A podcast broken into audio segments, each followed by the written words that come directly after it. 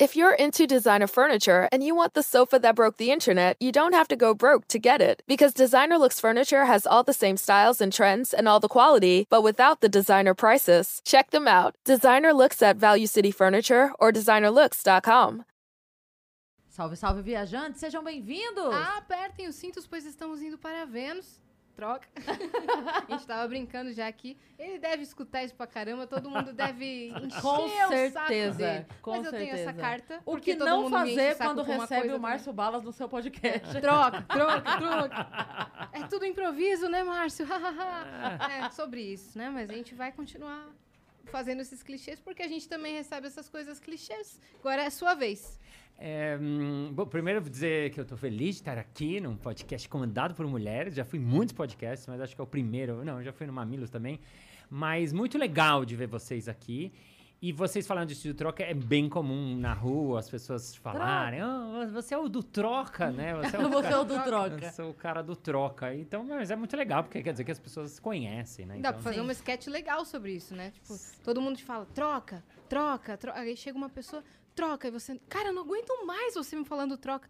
Não, moço, era pra, pra você me ajudar a trocar aqui uma alguma roupa. coisa- É, não, né, não era na nada loja. disso, moço. Tem que fazer uma sketch sobre isso. Enfim, eu sou a Yasa, essa aqui é a minha parceira. Cris Paiva. E hoje a gente tá conversando com Márcio Balas, né?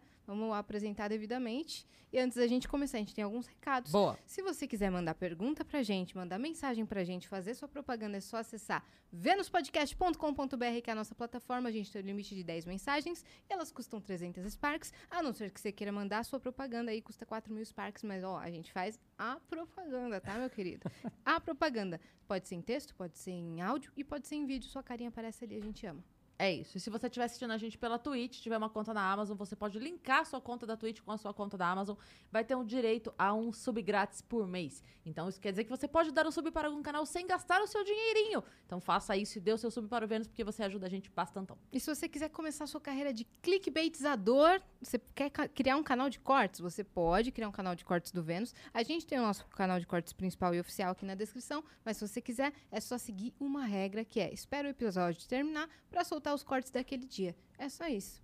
Fui fofa hoje, hein? Não é? Nossa, Tá hoje eu vendo? fui bem legal. E a gente tem uma surpresa para o nosso convidado que o Fih vai Cara, colocar eu vou ali te na falar tela. que é um dos meus emblemas favoritos. É, tá lindo. É um dos favoritos. Olha só que Ai, maneiro. quem fez isso? Pelo amor de Deus, eu quero. Foi o Gigalvão. Você vai receber. Não ficou Cara, incrível? Muito bom. Ficou sensacional. Gente, muito bom. E essa roupa, ele pegou uma roupa minha, porque eu tenho camisa azul e, e gravata amarela. Muito bom. Cara, eu achei que O- olha, o risquinho no olho com as bolinhas. Gente, que detalhe sensacional. Adorei, Amei, ficou amei, tipo amei. um GIF, né? Se Tipo- você quiser resgatar, é só entrar em venuspodcast.com.br, você cria um perfil rapidão, você começa a colecionar os emblemas do Vênus e o código desse é palhaço, Palhaço. tá? Com cedilha mesmo, é palhaco, Ai, palhaço. Que Fechado? Gente, eu tenho um GIF. Esse, lógico. Mãe, já eu sou um valeu minha GIF. presença, já valeu. Obrigado, gente. Não, que isso. Valeu, até a próxima. Eu vim Era aqui só isso. pra isso. Era isso. Cara, tu pegou papel e caneta? Eu fiquei curiosa. Tem algum motivo especial? É porque durante as entrevistas eu sempre gosto de jogar stop comigo mesmo. Mentira, mentira.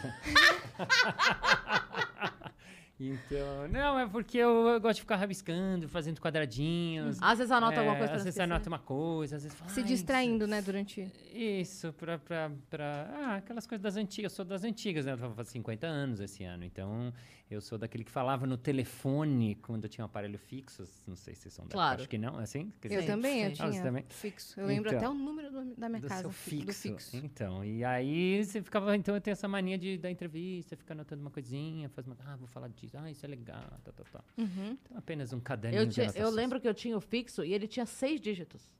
É. Depois virou sete, depois virou oito. É, depois que verdade. virou oito. É, o meu, acho que quando, quando eu me lembro, já tava com oito. É. Já tava com oito. É, somos dessa época. É. É. Tá triste isso, gente. Mas eu percebi que todo mundo com papel e caneta na mão enquanto conversa gosta de ficar fazendo coisas, porque ontem a gente tava, a gente fez um- uma experiência durante a conversa com o Metaforando e a gente usou e com o Alberto, a gente usou papel e caneta. E aí depois eu fiquei reparando que todo mundo que ficou com papel e caneta ficou fazendo Ah, a umas coisas fica, nada né? a ver. Sim. Na- eu vi que a, a Cris fez tipo um C mó bonitão, todo trabalhado, que parecia uma clave de sol. O Metaforando tava desenhando umas coisas nada com nada. Acho que ele nem percebeu. Ah. Ele nem percebeu. Desenhando umas coisas nada a ver e conversando. Eu fiquei só de olho assim. Pois vou vender esse papel. Vou vender esse papel por dois mil reais no, no leilão. desenhos de metaforando.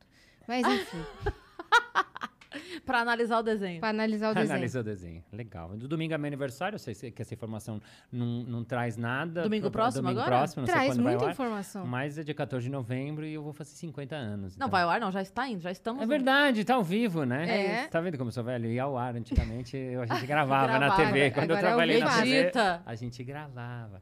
Mas enfim, então vocês estão assistindo, saibam que essa informação é Cin- irrelevante. Vai mas- 50 Vou 50. e não parece, né? Então, não sei, né? Vocês que têm que falar. Não, não parece. Pior que não parece. Não parece.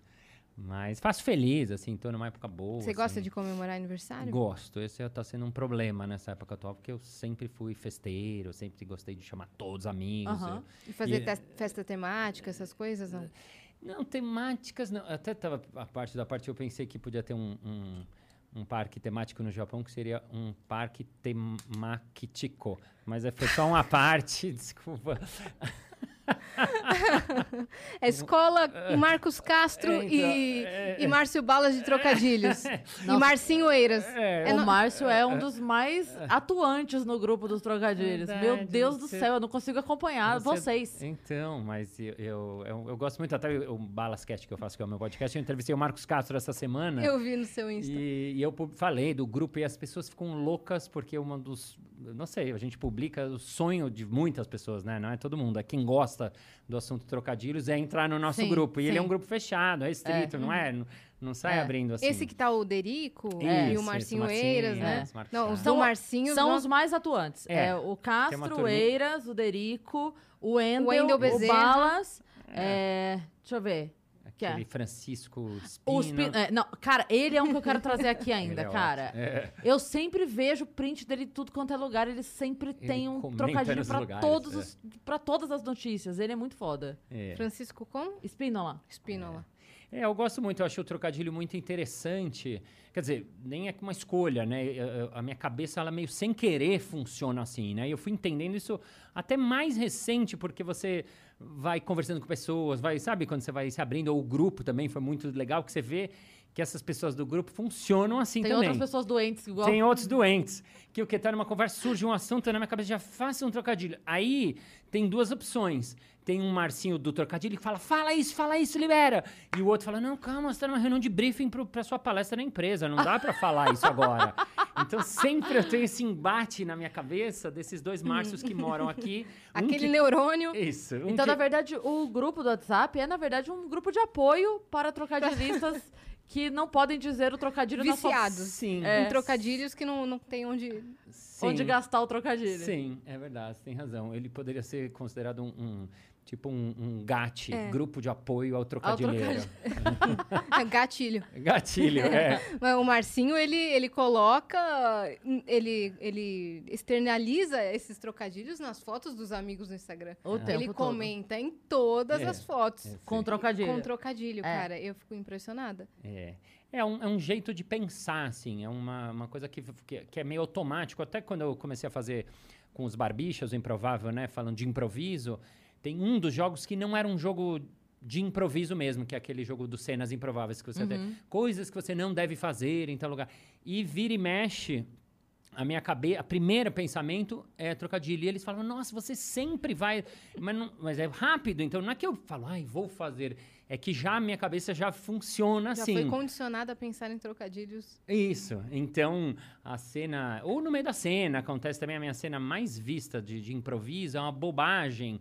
Que uma, durante uma cena o cara era um vendedor de carros, eu era, né? E eu falo, ah, o senhor aceita um carro? Qual? Uma Kombi. Ele falou, por quê? Eu falei, ah, boa, porque Kombi todo mundo. É uma coisa ridícula, né? Kombi toda a família. E isso e aí eles riem na hora, é engraçado e tal, e essa cena meio viralizou. Então, na rua também as pessoas, ah, da Kombi, Kombi. você é o da Kombi. Então eu sou do Troca, eu sou da Kombi, tem poucas coisinhas que são as Que você vai deixando suas. vou deixando minha suas marca marcas. estranha pelo Um mundo. dos vídeos mais antigos que eu lembro de ter visto foi uma participação do Marco Luque, que era do Coco. É um coco? Nossa, isso é antigo mesmo. Então, foi, é, foi um dos primeiros que eu vi, foi quando eu falei assim, cara, eles são muito foda. É. Esse do coco é um que eu. Eu nem lembro direito o que eles falam, eu só lembro disso, que tem ele falando que é um coco, e aí passa não sei o que, não sei o que. Daí, lá na, frente, frente. eles fazem o callback do coco num- em outra cena, e a galera. Ah, que foda! Assim. Sim, sim, sim. É. Esse eu acho muito foda. Tem uns É. que ficam marcados assim. Sim, acabam que tem alguns. Outro também, que é também uma bobagem, que é de trocadilho, que é o. Era coisas que você não deve dizer em Gotham City. Muito específico, né? É, e aí eu fui pra frente, ah, Batman, você eh, tem que trancar o Batmóvel. Mas por quê? Ah, porque eu tenho medo que Robin, né? E aí era uma bobagem também. E, mas aí viralizou. E tem uma coisa que é interessante também, para se alguém conhece esses vídeos, são dois dos meus vídeos mais vistos mesmo. Que a, a graça disso, e quando eu dou aula, às vezes eu trago esses vídeos para explicar, a graça não é necessariamente na minha piadoca, até porque não é grandes coisas, é uma coisa, né, meio um trocadilho óbvio, não um trocadilho muito rebuscado para quem gosta de trocadilho. Mas a, a graça desses vídeos é que os outros atores do improviso, os outros improvisadores, eles ah, riem da piada. O mestre cerimônia, ele, por exemplo, evidencia essa piada. Então, o que acontece? No fundo, você vê lá o, o Elídio fazendo assim, o Anderson fazendo assim. Aí o, o mestre cerimônias até era das antigas, é o Rafinha. Aí o Rafinha, ele levanta da cadeira e sai. Tipo, sai do palco. Aí eu fico lá só com os meninos pedindo desculpa. Aí, aí vai saindo de um em um. Aí sai todo mundo do palco e fico eu sozinho pra plateia assim, desculpa. Aí a plateia... Então, uma cena que era uma... A zoeira toda. É, uma coisa que era uma bobagem, isso é muito do improviso, ela é apoiada pelos outros improvisadores. Então, tem uma coisa aqui, o outro cria em cima, o outro cria em cima. Então, aquilo vira uma coisa grande e é muito legal e, e aquilo acaba tendo uma força maior do que por si só uma piadoca que foi feita. Então, Sim. essa coisa do improviso eu sempre acho muito legal, porque é uma coisa de cocriação, E, assim. e tem a participação especial também do, do som, né? Sim, sim, Que também. o, como é o nome? Desculpa, eu esqueci o, o nome Daniel dele. Tausig, que é o... Que ele fa... é. Cara, é maravilhoso. A- Às vezes que ele entra, É. são sempre. Outro dia eu vi um vídeo que ele sacaneou ele de muito, que ele foi fazer, tipo, um despertador. Aham. E aí, na hora, ele botou um outro Sim, som. sim, ab- sim, que, sim. assim, não tinha nada a ver. Era, sei lá, um som de saída de fábrica, sei lá. Era qualquer outra coisa. E aí, o Elidio, preparado pra fazer uma cena de. Estou Sim. acordando, teve que se virar e, e ir pra outra coisa, porque o cara botou um outro som ali na hora, sabe? Total. Isso é muito foda. É, isso é muito legal, porque a gente começou a chamar, até no começo era músico, que ele só fazia um pouquinho dos barulhos, depois a gente começou a ver que o músico ele podia ter uma força na cena. Então a gente começou a chamar de músico improvisador. Então eu dirigia lá o espetáculo à noite improviso e falava, Dani, se você uma hora sentir uma ideia, quer fazer, propõe, porque a gente vai atrás de você também. E aí é muito legal, porque o músico E ele, ele pegou ganha- o jeito demais. pegou muito. Demais, demais. E ele faz muitos golaços. Tem um golaço que a plateia nem saca que quem fez a piada foi ele. Foi ele. Às vezes a gente olha e faz assim pra, pra plateia dar o, o- Uhum. O crédito. crédito pra ele. Mas às vezes a plateia nem nota, porque às vezes você tá numa cena e você fala assim, eu preciso te contar um negócio. Ele faz tum dum. Aí a cena dá uma densidade, dá uma coisa que ele que A pausa trouxe. dramática. É. E aí é muito legal. Tanto que hoje, poucas vezes que a gente faz sem músico, pra gente é muito estranho, dá uma sensação de que tá faltando uma coisa, que não tem uma, uma coisa que eu gosto muito, que é esse acompanhamento pra cena ficar mais bonita, mais legal, mais. E às vezes uma piada que não funciona, ela vira piada lá na frente. Eu vi um muito bom outro dia que foi Elidio, ele foi falar um negócio e aí ninguém ninguém tava conseguindo entender a piada que o Elidio tava querendo fazer, ele não conseguiu. Uhum. Aí ele fez com um, fez com o outro, fez com o outro, ele não conseguiu fazer a cena, ele falou: "Eu vou fazer sozinho". Ele fez sozinho, não funcionou. Aham. Beleza.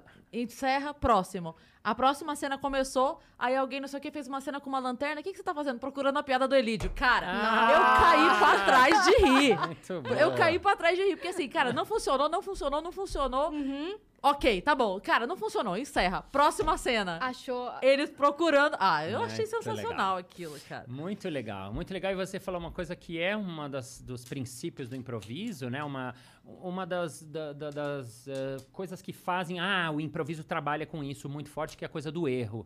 No improviso, a gente joga muito com o que dá errado. Porque, assim, como eu até fiz um episódio também falando disso, né? Porque muita gente confunde stand-up com improviso. Muita gente fala, eh, parabéns, você é uma das referências do stand-up no Brasil. Eu Não, eu nem Eu não faço faço isso aí. muita gente já chegou pra mim e falou assim: Nossa, eu, eu fui no stand-up da Tatá, adorei. Eu falei: Então você não foi. Então. Eu te garanto que você não É, foi. total. Você pode ter visto uma peça dela, uma novela, um improviso.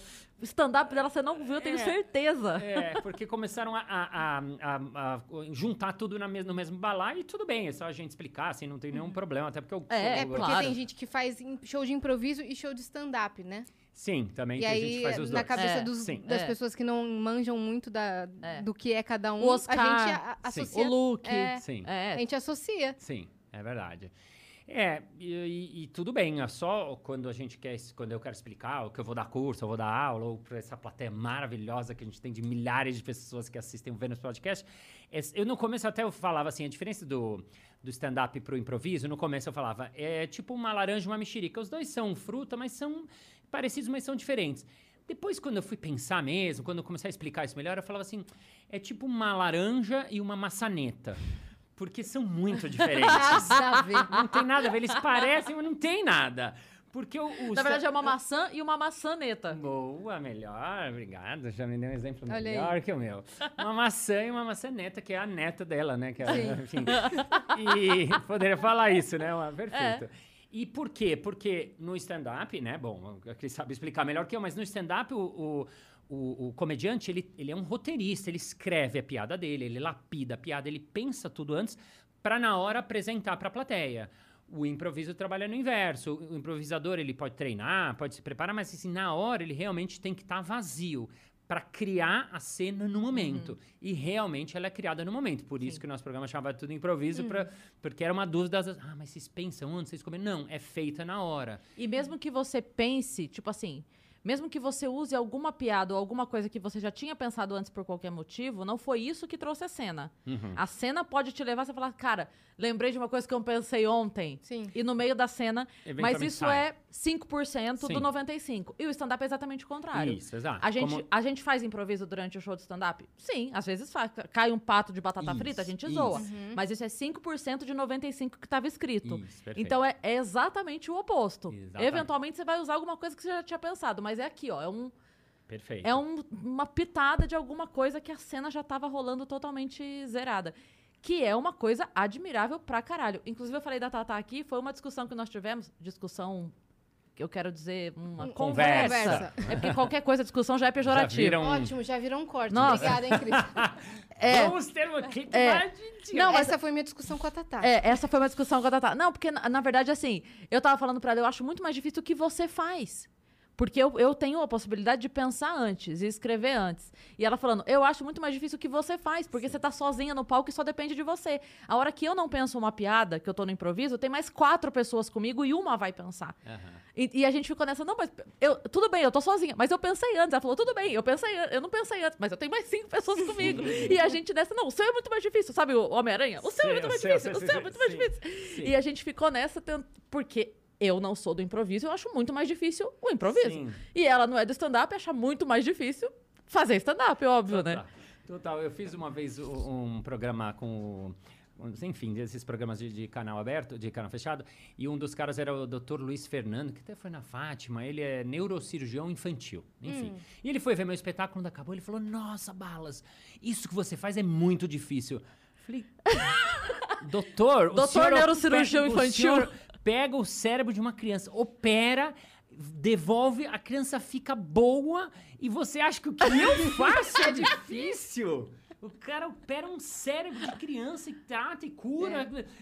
Né? Então, É. claro, cada um, para cada um o que faz, é mais fácil. É mais Você fácil, você tá isso. habituado, você conhece as técnicas, É. você, enfim, trabalha com isso há muito tempo, vai ficando cada vez mais fácil, óbvio, é, né? É. Mas eu tava falando. De... Ah, e só pra terminar é, essa coisa do conceito do improviso. Então, stand-up improviso, cada um tem seus, o seu modus operandi, seu jeito de ser, né? E agora, uma das coisas que é muito forte no improviso é o erro, porque como tá sendo tudo feito na hora, muita coisa dá errado. Você erra um nome de personagem, você erra uma, uma coisa da história, da dramaturgia da cena, você t- tropeça em numa cena, tudo acontece, muita coisa acontece. Então, um dos exercícios que a gente faz no treino de improviso é esse de você está mais à vontade com o erro, você brincar com o erro, você jogar o erro, você evidenciar o erro, porque daí você faz isso que você falou naquele exemplo de pegar uma coisa que talvez não funcionou e fazer ela funcionar. Ou, no mínimo, você se vulnerabilizar para a plateia e a plateia gosta de você, ela compra você e aí que ela ri, aí que ela conecta com você, e aí que ela gosta do seu espetáculo. Então, o erro é uma coisa muito legal pra gente. É uma, é uma chavinha que a gente liga depois de fazer improviso, porque o improvisador, ele não fica desesperado quando alguma coisa dá errado. Ele fica com a sensação de podemos fazer alguma coisa aí. O que, que a Com gente vai fazer erro. com isso aí? Isso acaba transpassando para sua vida também? Isso traz reflexos para sua vida? Sei lá, sua capacidade cerebral mudou depois que você começou a treinar improviso? Olha, eu intuitivamente digo que sim, né? Os neurocientistas fazem esses experimentos e sim, bastante. É um, é um, porque é músculo, né? O- o cérebro. Então, sim. Não sei quanto, não sei de que jeito, mas uma coisa que eu acabei indo parar no mundo das empresas e fazer palestras, eu dou, aula e, faço palestra, virei palestrante que não era uma vontade minha, exatamente porque eu saquei e nem fui eu que saquei, na verdade eu ia fazer um show de- no- nas empresas e os caras falam, nossa, como é que vocês fazem isso aí? Então a gente no começo falava meio, ah, a gente faz umas treino, né? E aí eu mesmo fui estudando para trás para entender que isso que a gente faz pode ser muito legal na vida. Por quê? Porque quando você está aberto e disponível para aquilo que dá errado, para aquilo que não funcionou, para aquilo que chega de uma hora para outra, para pandemia que fez uma puta, virou sua vida ao contrário, eu acho que já é um belo de um exercício, porque você vai se acostumando a trabalhar no inesperado, a aceitação é um conceito que a gente trabalha muito forte, aceitar. Então, se Aceitar você- que errou É, e pensar de uma outra maneira. Exato, se na sua vida você É, fala. e a "Putz, aceitação da ideia do outro, o que quer que o outro jogue, né? Você não fala não. O improviso não Isso. fala não pra, pra ideia do outro, né? Isso, é, um dos princípios do, do Se eu, improviso se eu é começo uma história falando assim, ah, eu cheguei em casa e peguei meu bichinho, e na minha cabeça eu ia contar uma história inteira sobre cachorro, e ele, na hora, grita de trás assim, miau, acabou, a minha história agora é com gato. Dane-se. É. Isso. Dane-se toda a história que eu tinha pensado com o cachorro, eu acabei de jogar ela no lixo inteiramente, Isso. porque lá de trás ele fez um miau. Isso, Dane-se. isso. Então a gente vai aprendendo a estar em cena aberto, disponível, desapegando das ideias, porque exatamente esse exemplo que você dá, ele acontece muitas vezes numa cena. Uhum. O- o- a- ela fala pra mim, ah, filho, você, né, entra em cena, filho, você, eu, imediatamente eu sou filho, eu digo sim, eu aceito. E aí eu tô pensando, bom, sou filho, o que, que você quer fazer hoje à tarde, tá, tá, tá, falo, ah, e eu penso, puxa, já sei, vou sugerir da gente ir na casa do tio tal. E ela fala, você prefere tomar um sorvete ou você prefere eh, jogar um jogo só nós dois? Então, imediatamente, aquela ideia, ai, a casa do tio tal, hum, aquilo vai embora, eu tenho, ah, vamos no sorvete. Então, a- partir de um sim que um dá, o outro dá o outro sim, o outro dá outro sim, o outro dá outro sim, juntos a gente cocria uma cena que acontece na hora, única, irrepetível, que né, nunca mais a plateia vai ver igual. Sim, única mesmo. Esses jogos de improviso, eles são universais? Ou eles foram criados pro programa? Como é que funciona? Ele- eles são o é, é, universo, tipo historinha que, que não tem ninguém é dono, sabe assim? Porque, assim, vários desses jogos foram inventados na década de 60, 70, por um cara chamado Keith Johnston, no Canadá. Ele inventou isso para quê? Para trabalhar os atores, ele, ele sentia que precisava trabalhar a espontaneidade dos atores. Então ele começou a fazer alguns jogos, alguns exercícios, inventou alguns, e ele teve a ideia de apresentar isso fora da sala de, de aula, era uma universidade. Então ele foi lá no campus, ali no, num lugar, no- no- no- na quadra de basquete, e começou a apresentar para as pessoas que estavam passando. Ele começou a ver que as pessoas gostavam muito, porque não estava pronto. Quando dava errado, era muito legal. Quando dava certo, também era muito legal. E a plateia gostava de ver essa coisa que é inacabada, que, que, que ela tá vendo ser, ser criada. E que você não falou, sabe se a "Nossa, isso é cena vai legal." durar 30 segundos ou 3 minutos. Também. Sim. Em algum momento vai rolar uma piada e vai acabar, ou não vai rolar uma piada e a cena vai acabar, e enfim. É, a plateia fica assim. E aí ele falou: nossa, isso é muito legal. Se eu começasse a fazer isso como uma- um espetáculo mesmo, porque o improviso, Caramba, isso foi quando? Desculpa? década de 60. Caramba. É. Porque, assim, para falar histórica e de conceito, o improviso, como ferramenta no teatro, ele sempre existiu.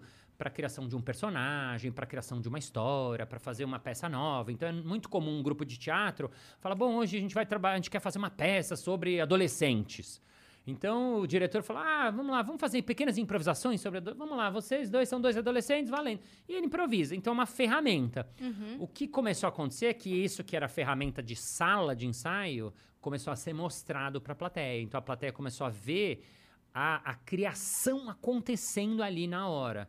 Aí que a gente está falando desse improviso que é mais moderno, mais contemporâneo, na década de 60, de 70, que começou a se popularizar. Daí, respondendo essa pergunta dos jogos, e então começaram a se criar vários jogos, vários grupos começaram a jogar os jogos. E aconteceu aqui a mesma coisa. A gente começou a jogar os jogos que eu tinha visto na, no- na França, quando eu morei lá, que eram os primeiros. Eu conhecia quatro jogos. Então, o primeiro espetáculo que eu fiz jogando no quintal tinham quatro jogos que eu tinha visto na França, mais dois que a gente inventou. Então, a gente inventou dois jogos. Que Aí- eram quais? que era um deles é um jogo que era que eu adorava, que era o jogo mais difícil de todos, que chamava Jogo do 10 dos 10 segundos. A gente falava "É a improvisação mais rápida do mundo. Que era o quê? Tá lá o jogador, né, o improvisador, que era um palhaço à época também, porque o Jogando no Quintal era uma mistura de palhaço e improviso, então tá o, o palhaço sozinho ali e a gente pede um tema para a plateia. Então a plateia dá um tema. O tema é, é, coelho, o tema é noite no parque, o tema é Paranapiacaba. E aí o jogador ele tem 10 segundos para fazer uma cena com esse tema que ele recebeu ali na hora. É só 10 segundos. Então é muito vertiginoso, é muito pouco tempo. Meu Deus sim. do céu, É, é, até, e até a gente, fazendo muitos anos, sempre a gente ficava nervoso Claro. nesse. E, e é isso. E aí você tem que se virar em 10 segundos. E muitas vezes é legal, mas muitas vezes também não é legal. Sim. Hum. E o outro jogo? E o outro que a gente inventou, ahn, por exemplo, variações de jogos. Eu conheci o jogo, de, um jogo de rimas que eu tinha ah, visto na, na gringa também. E, e tem um clássico que é um estilo que é o conto de fadas. Então, quando na época eu dirigia lá o improviso com os barbichos, eu falei, se a gente juntasse e fizesse um conto de fadas rimado, que a gente tem que contar uma história inteira de conto de fadas rimada. Era uma vez uma história. Essa história é uma beleza. Ela assim passa com ela, nossa querida princesa. E aí Tudo gente- no improviso. tudo no improviso. Um continuava a história do outro. Isso. E aí, a gente. Eles gostaram da ideia, mas assim, a gente não sabia se funcionava. Aí o que, que a gente faz? Qual que é o processo? A gente treina primeiro em sala. né? Então a gente começou a ver se funcionava, ver se funcionava, ver se funcionava. Hum, pode ser legal, pode ser legal. Aí a gente mostra, aí a gente colocava no espetáculo. Aí, quando a gente colocou no espetáculo, a gente viu, putz, esse jogo é muito legal. Ah, olha, algumas horas a gente pode ficar em silêncio também, que é legal, com o músico fazendo um fundo. Aí a gente faz de novo, já melhorando o jogo. Aí a gente de novo assiste. Ah, olha, isso foi legal, isso funciona. Olha, essa hora o narrador pode ter um narrador, pode ter o personagem, pode ser a princesa, pode ser o, o dragão. E aí a gente faz de novo, até que depois de, sei lá, 5, 10 vezes que você fez, experimentou, né? aí o jogo vai ficando bom. Aí ele eventualmente é um novo jogo que acontece. Então, por exemplo, Esse esse, é um foi, foi no seu primeiro grupo de improviso. O Conto de Fadas foi no segundo, que foi com o, o- Eu tô misturando as duas coisas, né? O meu primeiro grupo foi Jogando no Jogando Quintal. no quintal. É. Esse foi o grupo que a gente começou a pesquisa do improviso no Brasil, assim, pelo menos para aprofundar. Foi um, dos grupos, ou o grupo que começou a fazer ele profundamente. E depois de uns seis anos eu comecei a trabalhar com os barbichas, é, dirigi-los no começo, porque eles não sabiam improviso e vieram é, pedir uma aula e acabei virando amigos, acabei entrando junto com eles e a gente também. Então foi meu segundo grupo importante de improviso. E antes você falou que você morou na França uma época, mas eu quero ir pra antes ainda. quero ir pra Eu só- antes, antes de você entrar no teatro. eu só ia, só ia falar dos jogos. É, na época que eu morava em Sorocaba, eu cheguei a fazer um espetáculo de improviso com os meninos de lá. Aham. E os que eu gostava que eu conseguia era o alfabeto, Sei. o só perguntas, Sim. ia bem. É, e um que eu acho maravilhoso, mas eu me perdia sempre, era o pra trás pra frente. Frente trás. Sim, esse é desesperador. É, É, é desesperador. esse? Você vai contando uma história e aí o, o MC, ele manda você pra trás ou pra frente. Então, e, e aí, a partir desse momento, você tem que voltar às frases que foram ditas. Então, assim, a cena qual é? Ah, a gente chegou aqui no podcast, tá bom. Oi, Balas, tudo bem? Tudo bem, e você? Como é que você tá? Tô com saudade. Ah, eu também tava com muita saudade de você. Você veio da onde? Pra trás. Oi, Balas, eu também tava com muita saudade de você. Você veio da onde? É, é, tudo bem, e você? Como é que você tá? Então, a gente veio fazer o podcast aqui, tava aqui com o Balas. Oi, Balas. Pra frente. Entendi. Esse é difícil pra É caramba. muito, Esse você tem que estar Porque, cê- concentrado. é, e aí você tem que lembrar o que a pessoa falou imediatamente antes de você o tempo todo. Porque você Caramba. pode ter que voltar. E às vezes o mestre de cerimônia manda voltar dois minutos. E ele fica aqui, ó. Pra trás, Vai lá, pra que eu quero ver até onde vocês vai. E É- o alfabeto tem que começar a frase com a Com letra, a letra do do alfabeto. alfabeto. Ah, tá. Mas, ó, pra mim, o mais difícil ainda é o que não fazer. Há Blá. coisas que não deve fazer num avião. eu penso, né? não sei, gente. Esse é difícil de pensar na hora, né? É. Esse é, é. bem difícil. É, mas Tem que ter uma mente muito, assim, insana pra pensar. O que fazendo dentro do avião seria escroto? Sim. Pra daí você fazer o que não o fazer. contrário, sim. Mas eu, né? lem- eu lembro que a gente estava na escola quando o programa de improviso foi, foi pro auge e tal, e a gente replicava as brincadeiras, a gente Ah. sentava no recreio e ficava brincando de, de completar a história e tal, então a gente fazia jogos de improviso. E meu segundo contato com o improviso foi porque no- eu comecei a fazer teatro na escola, e a minha professora de teatro, a Camila Graziano, ela era do, do, do improviso. E então ela, ela dava aula de teatro bem baseada nisso, e, e- e me apresentou esse mundo. Foi muito interessante, foi muito legal. É, Foi isso- bom pra minha formação. É, muito legal. Eu sempre falo que eu acho que o, o improviso, tanto o improviso como o balé, deviam ser matérias obrigatórias na escola, porque é muito legal para o desenvolvimento da pessoa, mesmo que depois ela não vai fazer nada disso, mas você aprende muita coisa que é muito legal para um moleque aprender, que Sim. é Até pro trabalho, né? sim, Sim. Essa capacidade de você aceitar o plano do outro, de Sim. você abraçar, de você se dedicar a uma Escutar. ideia. Nossa! Sim, Uhum, Você tem que primeiro escutar o que aquela pessoa falou pra você, depois É. falar a sua. sim, Isso já é uma aula pra, pra escola, tá ótimo. total, É isso. total. Mas então vamos lá, vamos fazer o seu. O flashback, né? é Porque a gente- flashback? a gente- aqui no Vênus a gente faz o nosso flashback que a gente quer saber a sua É. história lá. Desde antes, da, desde antes da papelaria, antes da gráfica. Antes, O Marcinho, o É, Marcinho. Marcinho. Bom, eu sou de São Paulo, nasci no Escorpião. Eu, eu, a verdade, assim, eu tive uma infância tranquila, uma juventude tranquila. Aos 17 anos, meu pai morreu. Essa foi a minha primeira hum, tragédia da vida, né? Meu pai morreu num acidente de carro, foi aquelas coisas súbitas de uma hora para outra. E eu, né, aquele moleque, era uma criança e tal. E eu tive Filho que. único, você? Eu, tinha do- eu tenho dois irmãos, né? Você já E- trabalhava com ele? não, eu, tava, eu tinha entrado na SPM, né? Faculdade de Propaganda e Marketing, estava no primeiro ano da faculdade, festas e fazia só faculdade na época. E aí, pum, a vida veio, né? Com, com a re- dura realidade e eu tive que começar a trabalhar na papelaria que era do meu pai, no centrão de São Paulo, no, no Largo do Aroche, junto com meu irmão. Então eu fiquei dos 17 aos 27 anos eh, trabalhando numa papelaria todos os dias. Você continuou a faculdade ou não? Continuei a faculdade, terminei a faculdade, passei lá Marketing. para noti- é, fiz marketing, me formei, mas já estava trabalhando ali, então eu fiquei trabalhando lá ah, ah, até os 27 anos. Foram 10 anos de papelaria. Então eu brinco que eu era uma pessoa normal, num horário normal, numa rotina, eu era 100% normal. Até que eu fiz um curso, eu- um amigo meu me ligou e falou: Balas, tem um curso de clown. Vamos fazer? Você já era o Balas? É, já, isso eu sempre fui. Porque meu nome é! Márcio Balas e na, na faculdade, na escola, sempre meu É um nome foi Balas. forte, né? É, É, Balas, ó o ele, Balas, É, é. virou. E aí eu, ele falou, vamos fazer um curso de clown? Eu falei, de quê? De clown? Eu falei, clown? Palhaço? Ele falou, é.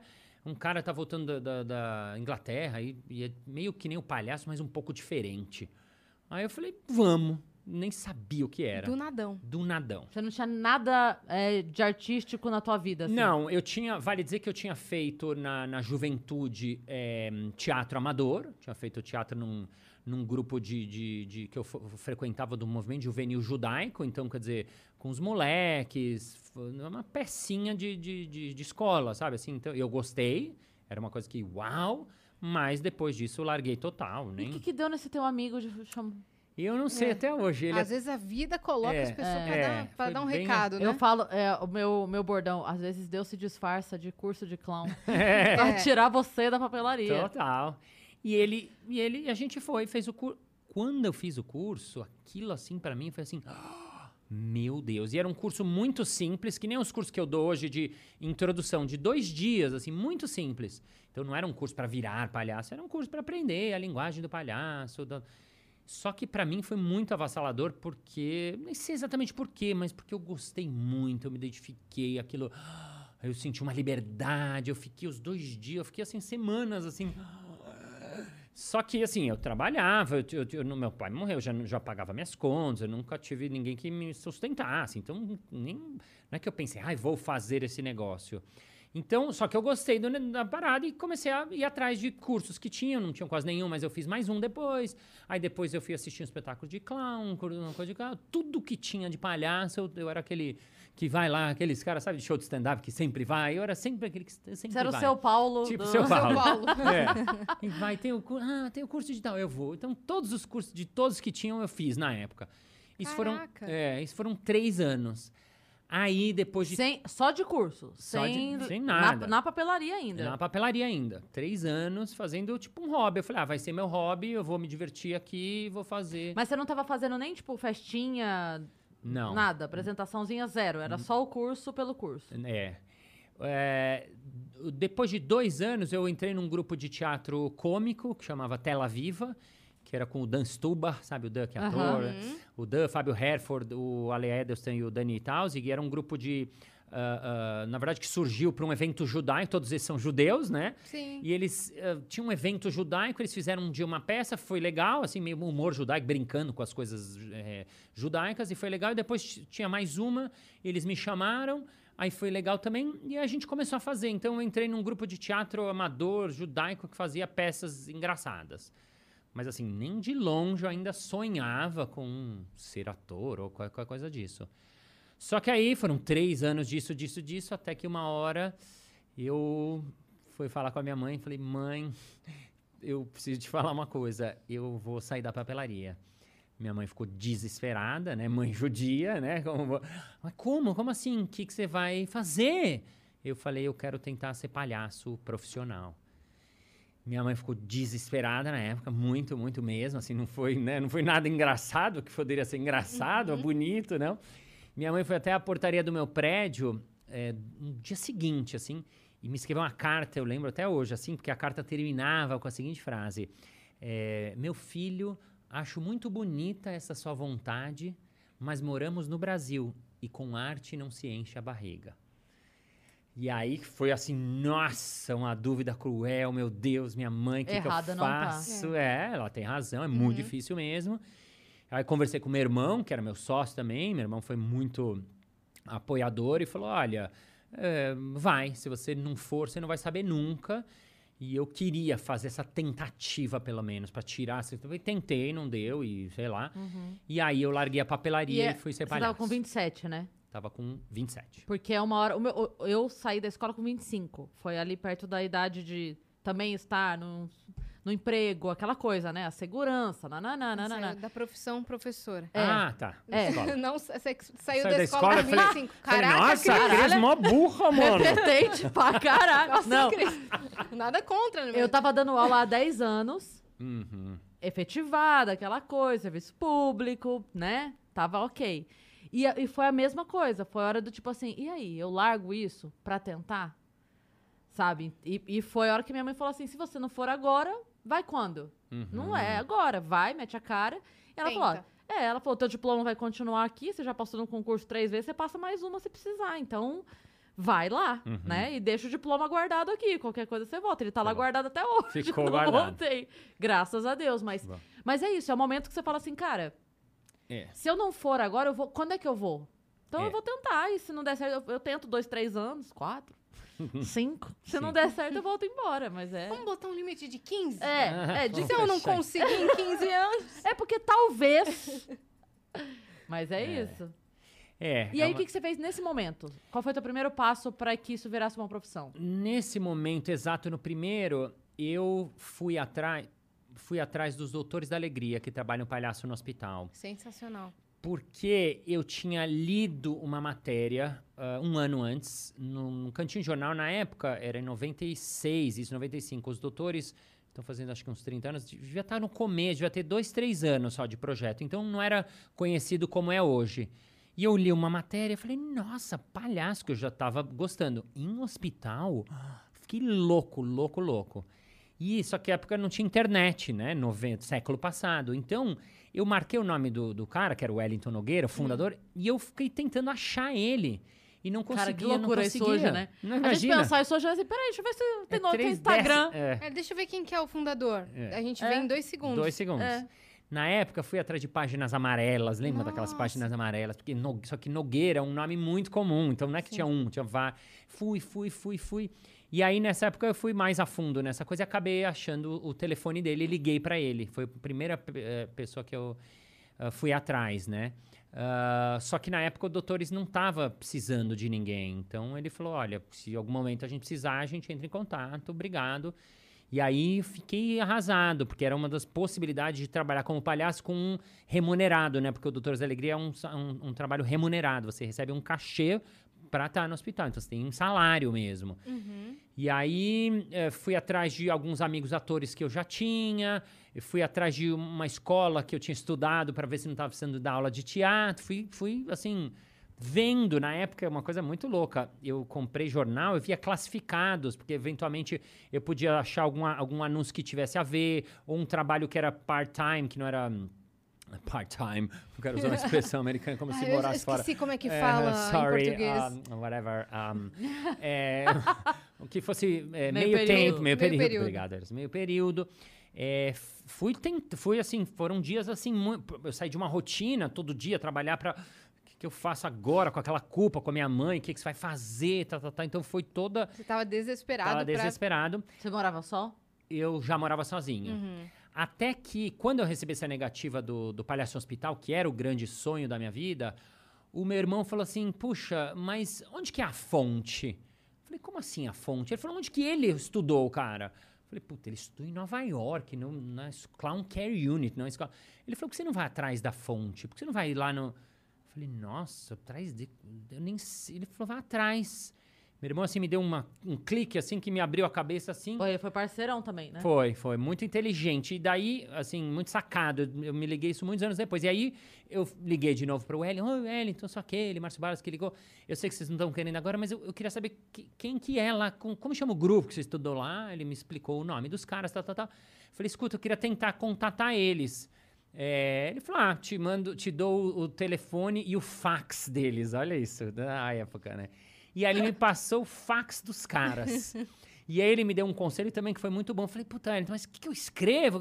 Ele falou, abre seu coração. E assim foi. Eu escrevi uma carta em inglês, eh, escrevi em português, uma amiga minha traduziu. Você não falava na época? Falava bem mais ou menos, Aham. assim. Então não tinha condição de escrever uma carta.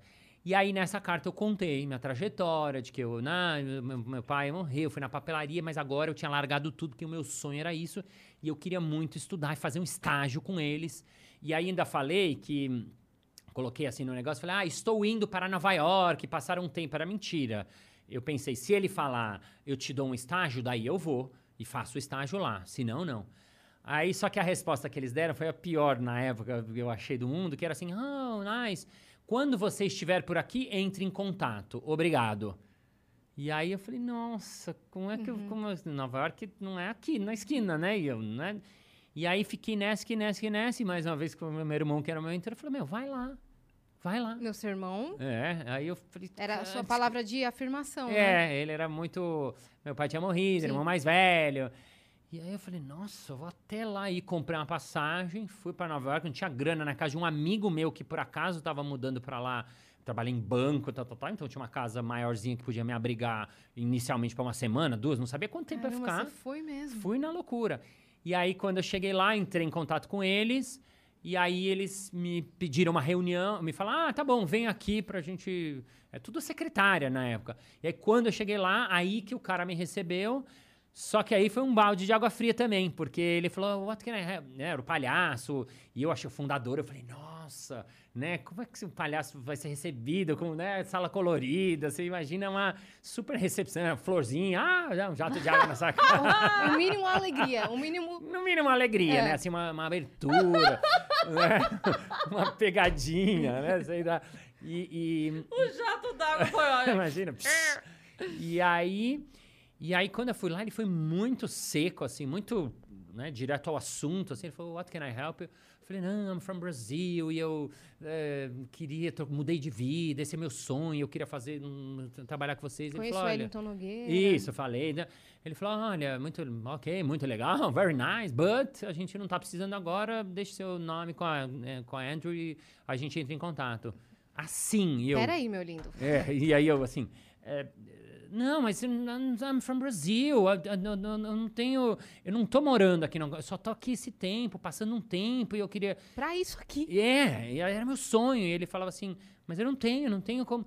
Aí eu falei assim, não, mas você não tá entendendo. Eu, assim, Aí eu falei assim, eu não preciso money. Eu não falava bem inglês. Então, assim, I don't need money, just a stage, só um estágio, só assistir e, e aprender. E...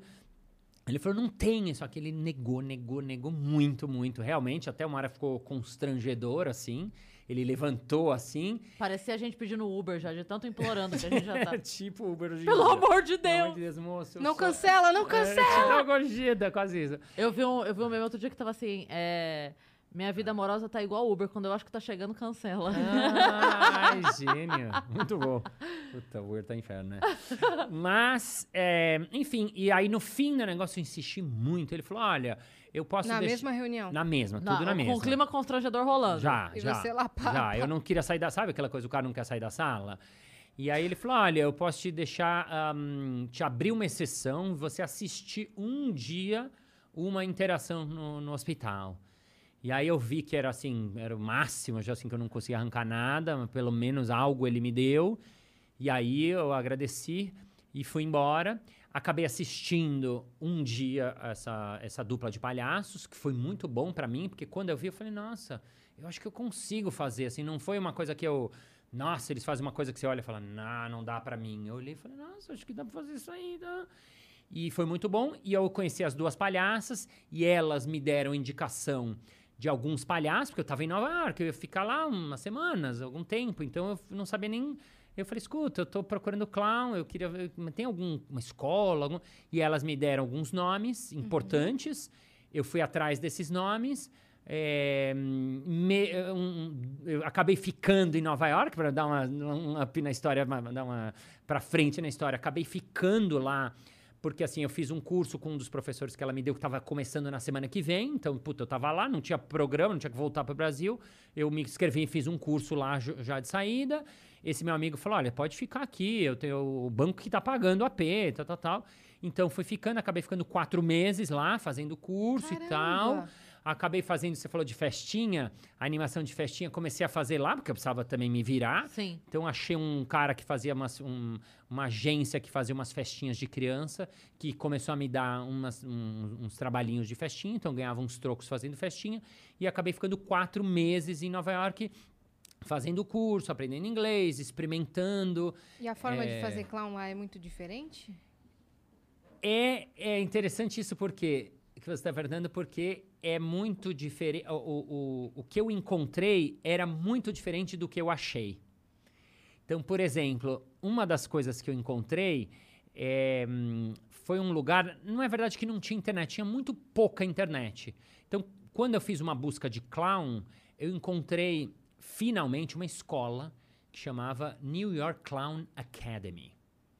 E eu já tinha ouvido falar New York Film Academy, que é uma escola é muito maior. conhece, então.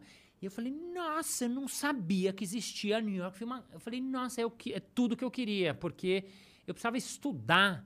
E para estudar, você precisa de uma escola. No Brasil não tinha uma escola, uma universidade, nem no mundo do que eu tinha ouvido. Então, quando eu descobri a New York Clown Academy, eu falei, é isso. Aí eu liguei para eles e o cara me recebeu, me, me atendeu muito solícito, me explicou, não falava bem inglês, falou, ah, four years. Eu falei, nossa, quatro anos de curso. Eu falei, meu Deus, eu não sabia nem se tinha tanta matéria para estudar. Fiquei muito feliz e ele me convidou para ir lá. E eu fui lá, mega feliz, levei minha amiga, que, que eu não falava bem inglês, para me ajudar na tradução, saber como era a escola e tal. E aí chegamos, subimos num, num, num, num predinho, num, num canto de Nova York, assim, ainda em Manhattan, na ilha, mas assim, num canto, um predinho meio que fuleiro.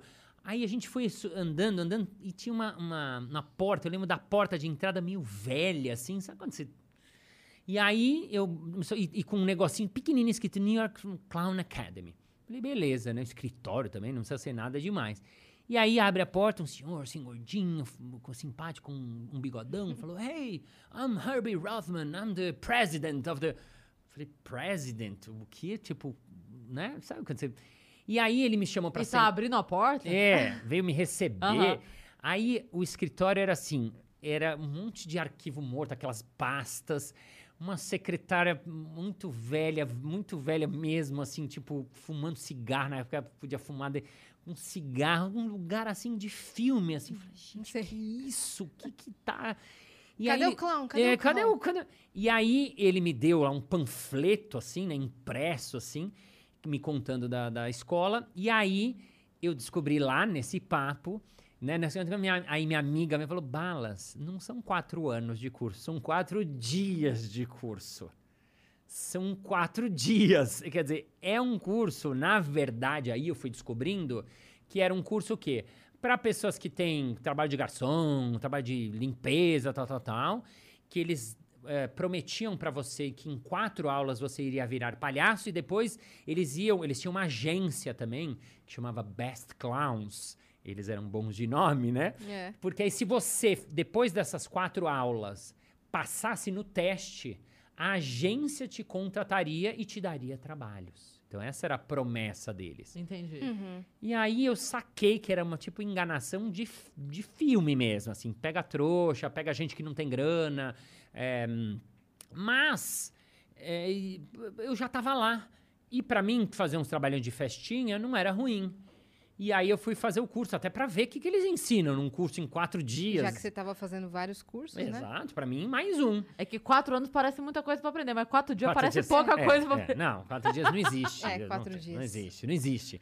E aí, o que que eram os quatro dias? Hum. No primeiro dia você aprendia é, face painting, que é o quê? É A você- pintura- A pintura de rosto. É você maquiar as crianças com umas pinturas muito básicas. Porque em uma aula não dá pra se ensinar. Então, assim, Eu quero uma borboleta. isso, é bem isso. Então, assim, a pirata, ó, pirata você faz assim, faz uma bolinha, um risco e uma cicatriz. Ah, o próximo, o próximo é princesa. Princesa é batom, não sei o que lá. Aí a variação é assim, era princesa, bela adormecida, branca de neve, eram todos o mesmo, batom e coisinhas.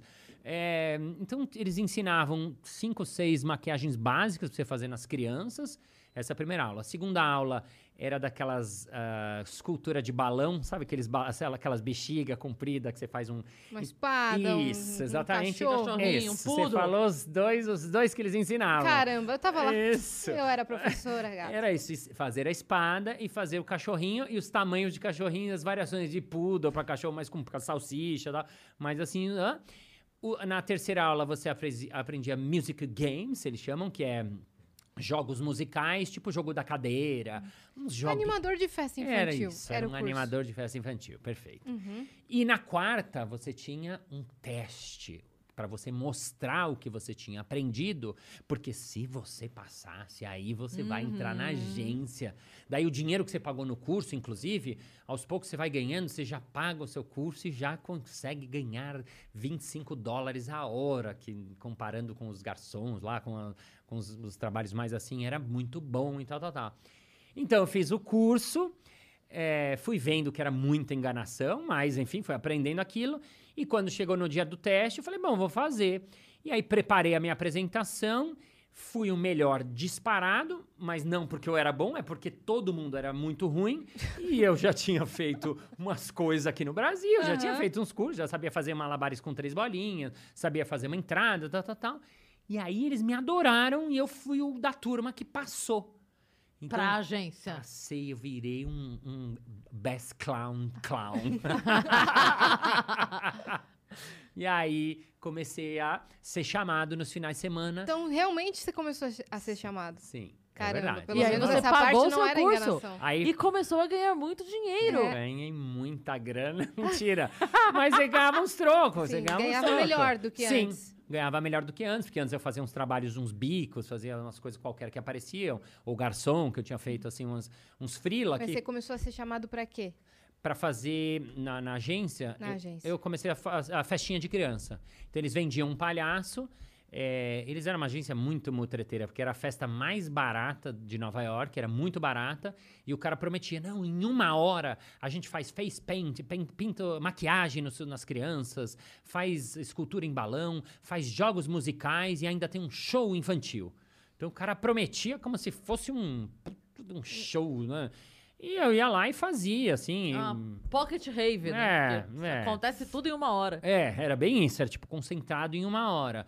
Modéstia as favas, o meu era um show legal, porque eu fiz direitinho, achei umas coisas e ficava Você legal. entregava o Eu entregava, combinado. eu entregava, mas eu fui. Quando ele me. Pra treinar, ele me mandou um cara mais velho pra, pra eu assistir a, a festa dele.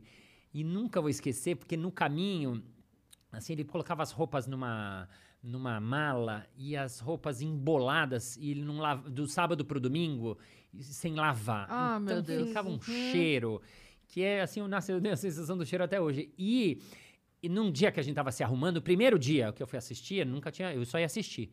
E aí ele tava se arrumando, aí ele veste um negócio, assim, depois da, da, da, da cueca, assim, uma coisa, assim. Eu falei, o que, que é isso? Ele falou, ah, isso é um slatter. Eu falei, o que, que é isso? Ele falou, eu vou te dar um- uma dica. Ele falou, isso é uma saqueira. Sabe saqueira que lutador usa pra proteger o saco? Por quê? Segundo ele. Porque assim, ele falou, as crianças Ah, meu Deus. elas assocam muito a gente. Então eu tive essa sacada, eu compro uma saqueira, porque se eles me sacada dão mesmo, né? uma sacada, exatamente, uma sacada, obrigado. Então, como as, em, vira e mexe alguém dá um, um- um- Então eu tô protegido nas partes baixas. E eu na minha cabeça falei assim, gente, eu já tinha trabalhado aqui com criança, já fui monitor de acampamento, assim, eu nunca, assim, não existe. Depois fiz anos de festa de criança, anos, mais de 200. Eu nunca recebi um soco, porque assim, ele era muito ruim. Então, quando o palhaço é muito ruim, realmente, as crianças chegam uma hora e não aguentam. Então, ele já tinha sido agredido mais de uma vez. Então, ele teve um insight. Sabe desses filmes, tipo, O Pestinha, que É, vão na festa é, e é, tem é, o palhaço muito isso, ruim e as isso. crianças socam ele. É bem isso de sessão da tarde. Então, ele E era ele ruim. deu sorte que ele só precisou da saqueira, porque se os pais batessem também. Nossa, ele ia levar uma surra. Mas, enfim, essa Ele foi a tinha grande proteção pro dica. corpo todo. Ele é, né? Mas aí eu vi também quando ele fez, eu vi, nossa, é muito mais ou menos isso que ele faz. Eu posso fazer isso com tudo. Então isso foi bom, assim, né? Deu uma confiança de que, poxa, eu tava fazendo uma coisa que podia ser legal. Comecei a fazer todos os finais de semana. Depois descobri uma outra agênciazinha em Nova York. Então, E você falava nas suas apresentações ou era tudo... falava. Era mais mímica? falava e acontecia uma coisa que assim, ah, depois os pais vinham falar, ah, é muito engraçado esse seu, o jeito que você fala. Como se eu estivesse falando de um jeito com- e eu falava assim, ah, não, é o meu jeito, eu falo assim mesmo, que eu sou brasileiro, eu não falo direito inglês. Acha- acharam que você construiu um sotaque pra Sim, ficar mais como engraçado. se fosse, exatamente. E, e pelo fato de ser, Ótimo, isso mesmo, fiz. tipo, tipo isso, e como era pra ser um show de criança. E eu sou tão bom que eu não saio do personagem. Você tá vendo, menino? Eu vou até o final. Eu vou até Tudo final. pela arte, Eu irmão. vou até o final. Então, pra eles era muito incrível, eh, pra agência era muito legal, pra mim era muito legal. eh, Funcionava o fato de eu poder errar o inglês, não era um problema eu errar uma construção, era com crianças, e às vezes eu falava bobagem, ou- e, e tudo bem, eles riam, e eu ria, né? O erro no improviso, se você traz ele, ele fica mais legal ainda. Então eu fiquei desses quatro meses, fiquei três meses fazendo festinhas e mais festinhas no, no fim de Manhattan, nos, nos buracos é, é, de, de Nova York, porque era uma festa muito barata pra gente que não tinha grana nenhuma, eram pros latinos, pros negros, pra galera que morava nos arredores e nos subúrbios, que tinham como pagar uma festinha de uma agência mais ou menos, e eu ia lá nesses fim de mundos fazer, entreter a galerinha. Uhum. Como que eram as festas deles? Cara, as festas deles, né, eram muito legais, porque... Sem brigadeiro. Hã? Sem brigadeiro. Sem brigadeiro, é verdade. Que é um crime. O que é verdade, a gente não O, tá... O Brasil. Pão com carne louca É, não tinha nessa O Brasil poderia se sustentar exportando brigadeiro pro mundo. Total, total. Era uma coisa que não tinha, beijinho. Não tinha bala tinha. de coco enroladinha? Não, não, Não, tinha não, essas é- coisas. é- mas não é uma festa. Não, não. Mas tinha uma coisa que era muito legal pra mim, que eu tava novo, né, de palhaço, assim, era uma coisa totalmente nova. E quando eu chegava, como realmente era a galera sem grana mesmo, quando eu chegava e entrava, é, era uma coisa muito. Era, uma, era a grande atração da festa. Então, era muito bem recebido, Era aproveitado. era né? bem aproveitado, eles eram muito amorosos. Teve uma vez que eu fui fazer. No, o Harlem é um bairro um, eh, em Nova York só de negros, né? Eu fui fazer a, a festa num bairro, numa, num lugar, numa estação de metrô, a última do, do, do Harlem, e de lá ainda peguei um ônibus e de lá ainda andei 10 minutos. Nossa, Era longe. longe, longe, longe. E cheguei lá, fui muito bem recebido, eles foram uns amores, a festa era uma hora, mas pra mim não tinha, assim, tempo. Então, assim, eu fiquei mais de duas, e o cara foi fofo, falou, olha, eu te pago um pouco a mais. E eu falei, tá ok, pra mim tá ok. Ele me deu um pouco a mão, foi muito... E as crianças fofas. As crianças, os amor, foi muito legal, muito, assim, muito, muito legal. Então, depois de duas horas de festa, eu tava, né, me, me tirando, tirando a maquiagem e tal, indo embora. E aí ela perguntou, a mãe perguntou, ah, você vai como? Eu falei, ah, vou andando até o, o- o- a estação de ônibus, de lá eu pego o metrô. Ela falou assim, mas você vai andando até a estação? Eu falei, vou. Ela falou, não, assim, não, você não pode andar aqui sozinho. Você é branco. É muito perigoso. Como é que você veio? Eu falei, eu, eu, eu vim andando. E aí comecei a ficar com muito medo, muito, muito medo mesmo. E aí ela falou, não, e chamou o marido. Ela falou assim, "Es- escuta, ele quer ir andando até a estação. Ele falou, não, não, você não pode ir andando aqui. Aqui você não pode ir andando. É, é muito perigoso. Eu- você tem que pegar um táxi. Só que não tinha grana para pegar táxi. O cachê já daria. E eu falei, fiquei assim, ficou assim na situação, comecei a ficar com muito medo. E aí ela chamou o aniversário, era de um moleque de seis e ele tinha um irmão mais velho, de 12. Ele chamava Jaquan, que é um nome. Então eu lembro que ela falou: Jaquan, Jaquan, come here, come here. Aí ela falou: ah, você acompanha ele até a estação. E aí foi muito legal, né? Legal depois, né? Mas assim, na hora, assim, eu tava assim, cana. E aí o menino foi junto comigo, me, tipo, me escoltando, assim. Uhum. Então eu lembro desse caminho de eu estar com muito receio, porque ela me colocou isso de que acho que eu, eu não podia estar andando lá sozinho, tipo, de bobeira. Eu fui meio ingênuo, Na assim, ida né? foi Foi tranquilaço. tranquilo, nem nada, nem tchunga. E na volta ela me deu ele pra me escoltar. E, só que eu não fiquei tranquilo, porque assim, um menino de 12 anos, é, é, que, que ele vai fazer? Né? Assim, tipo, qual que é o, a questão, né? E aí, eu saio, se vier alguém, eu saio correndo, o que que eu faço? E foi muito legal, porque a gente foi batendo papo, o moleque era muito gente boa. E uma hora a gente tava ainda assim, um cara me olhou de longe assim, eu tava assim, não olhando nada. E o cara veio e perguntou pra ele. Aí ele falou: Não, não, tá comigo, tá comigo. Aí eu dei um daquele cumprimento assim. Aham. E falou: Ok, legal, legal, bem-vindo, assim, foi fofo também. E assim foi, e eu fui até a estação, cheguei lá, é, é, escoltado Pelo pelo, pelo Jaquan, de 12 anos, que me levou gentilmente. Então era muito interessante, porque pra mim eu fui pra lugares diferentes, com pessoas muito diferentes, indo em casas de totalmente- pessoas muito legais e muito E a acolhedoras. A sua volta pro Brasil foi pelo quê? Só, só deu? Ah, Tipo, tenho que ir embora? Não.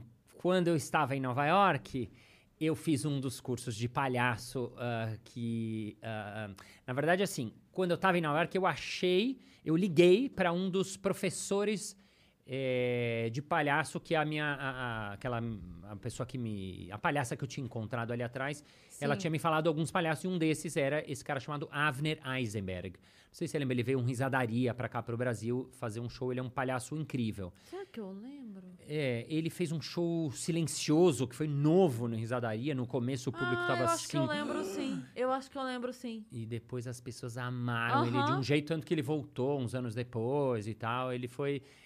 Um- e ele era um grande palhaço, eu não conhecia na época. Ti- Tiveram dois que vieram juntos, um cabeludinho e um careca. Ah, Não, ele era mais velho, com uma barba assim. Acho que você vê a carinha dele e você vai saber se pode viu ou ser, não viu. pode ser. E ele e eu e eu soube desse cara. E eu liguei pra ele na época e falei: "Ah, I'm from Brazil, tá, tô- a Hillary me deu seu telefone". Ah, ele foi Clinton? muito Não, Hillary Chaplin. É, não. E aí eu falei: "Escuta, eu, eu tô procurando o clown, esse que eu quero fazer de teatro e tal". E aí ele falou: "Olha, eu vou dar um curso em tal lugar, que era Maine, que era seis horas de Nova York, eh, daqui a um mês". eh, então me, me deu o- as coordenadas. E eu liguei para a escola imediatamente, um curso de, aí de duas semanas, intensivo, eh, de dia e de noite, você dormia no lugar. Eu falei, é isso que eu tô procurando. Finalmente eu achei o curso. E aí eu liguei para a escola e esse curso estava lotado.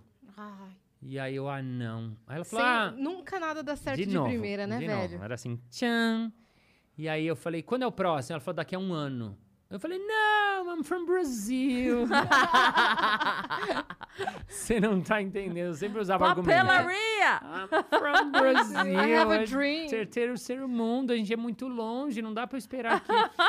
Ela falou, olha, não dá, não dá, não dá, não tinha lugar. Ela falou, olha, tem um de mímica ah, na semana seguinte, tal, tal, tal. E eu acabei me inscrevendo nesse curso de mímica, que também é uma coisa que é parecido com palhaço, tem a ver, é uma ferramenta, mas fiquei muito triste, assim, porque eu queria o curso dele. Uhum.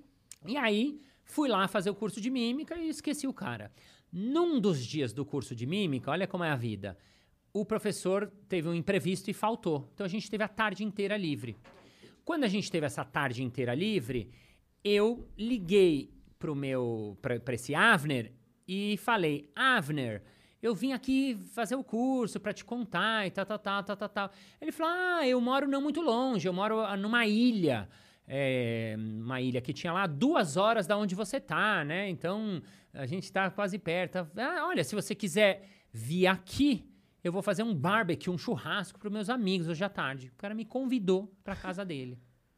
E Por eu conta assim, dessa ligação, caramba. é.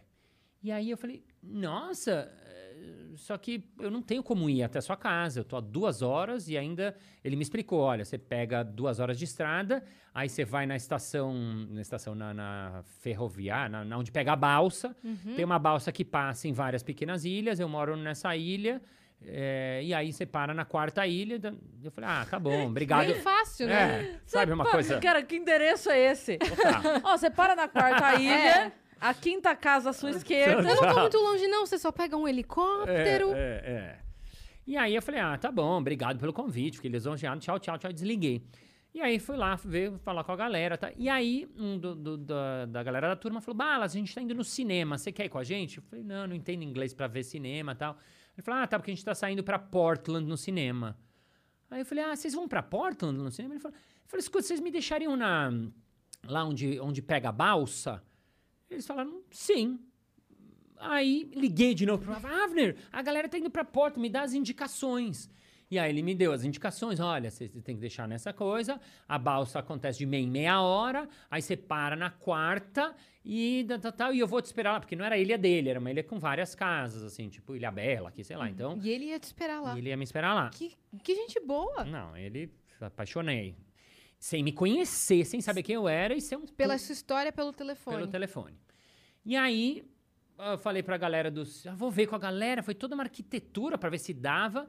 E eles falaram: ah, a gente pode te deixar ver o filme e depois a gente te busca. Porque na época também, detalhe, não tinha celular. Então, assim, não tem uma coisa, ah, manda O um zap. combinado é combinado, tá valendo até voltar pra casa. Exatamente. Então, fomos pra Portland, chegamos na balsa, me deixaram lá, esperei meio 20 minutos, fui até lá e encontrei o cara, tudo de olho no relógio, porque os caras iam estar ali na. Eu tinha só o tempo do cinema pra fazer o, todo esse percurso, falar com ele, voltar e chegar na hora, porque os caras me deram uma carona, eu não podia nem chegar atrasado pra balsa da- das 5 e meia, era a balsa que eu tinha. Então eu peguei a balsa das 3, 3 e meia, ele me... e aí cheguei lá, não, nem conhecia a cara dele, nem eu. Então, aquela coisa assim, sabe quando duas pessoas estão se, se procurando e se acham? Aí ele falou, Marshall? Eu falei, ah, ah, nice to meet you. Me abraçou, um fofo, fofo, fofo, fofo. E falou, vamos até minha casa. Fui até a casa do cara. Cara, eu tô chocada. Nossa, É. Eu não. tô entreti- entretidíssima com essa É. história. É, desculpa, eu não tô resumindo a história porque... Não, mas não é pra Não. resumir. A tá? gente ama é exatamente isso aí. E aí, o cara. Só que assim, ele tava recebendo os amigos, não é que tava um churrasco só pra mim. Então me apresentou a esposa, me apresentou o filho, aí já tinha chegado só um amigo, era início de churrasco, falou um pouco comigo, perguntou um pouco pra mim, mas assim, daí foi lá fazer as coisas, e eu fiquei lá e eu lá, caralho, preciso falar com ele, preciso falar com ele. Aí umas horas ia lá, ah, falava uma coisinha, aí ele respondia, voltava. Até que uma hora ele deu uma saidinha pra buscar alguma coisa em algum lugar, eu fui atrás dele e falei, ah, Avner, eu preciso te perguntar uma coisa, que assim, eu tô procurando cursos de palhaço, mas não tô achando em Nova York, né? Eu já tava lá há quatro meses, já tinha feito ah, os cursos que tinha, mas não tava achando aquela escola que eu queria. E aí ele falou o seguinte, ele falou, olha, se você quer estudar palhaço, você tem que ir pra França estudar na escola do Monsieur Lecoq, porque é a escola. E tem mais, ele disse. O Monsieur Lecoq já está velho, então ele não vai ensinar muito tempo. Quando ele falou isso, eu fiz assim. Tchum! Aí imediatamente falei: Não, Avner, mas eu tô morando em Nova York. França, tipo, outro lugar do continente. Ainda naquela época era mais. Hoje, assim, as, as coisas. Eu já tive que me mudar, cara. é, eu já, eu já fiz um uma mudança. aqui. É. Então, não, eu tô em Nova York e tal. Aí ele falou: olha, ok, Nova York me deu dois, três nomes e tal, mas aí ele falou diretivo: ele falou, olha, if you want to study clown, you have to go, you have to, né? Você tem que ir pra escola do Lecoq. Até porque. E aí, quando ele falou isso, eu, aquela coisa assim, falei, tá. E aí, quando eu voltei para Nova York, aquilo ficou ali na minha cabeça, ficou ali na minha cabeça. Fui atrás da escola, mandei meu application para a escola. É, a secretária recebeu a aplicação. E aí eu ligava para a escola, também naquela época, escola, escola, escola. E aí ela falou: olha, ahm, depois, olha, você foi aceito. Eu falei, yes, pro ano que vem. Aí eu falei, não, I'm from Brazil. Je suis brasileiro, não posso esperar. E aí ela falou, não, não tem lugar, a escola começa daqui a um mês e meio, já faz, é Europa, né? As inscrições não é da- um mês e meio antes, é um ano antes. E gente do mundo inteiro, é uma escola muito importante, é, é, não é assim... E aí ela falou, olha, então, tá, eu falei, mas escuta, nenhuma chance. Ela falou, olha, só se tiver alguma desistência. E aí, isso durou assim, eu ficava ligando pra escola a cada três, quatro dias, falando, ah, falando, fiquei amigo da secretária. Ah, Michelle, eu falava hum, francês assim, um pouquinho, pouquinho. Ah, Marcio, é, nouvelle, notícia. Marcio. É, eu virei Que Marcio. fofo. E aí fiquei, fiquei ligando, eu mandava, fiquei assim enchendo o saco dela.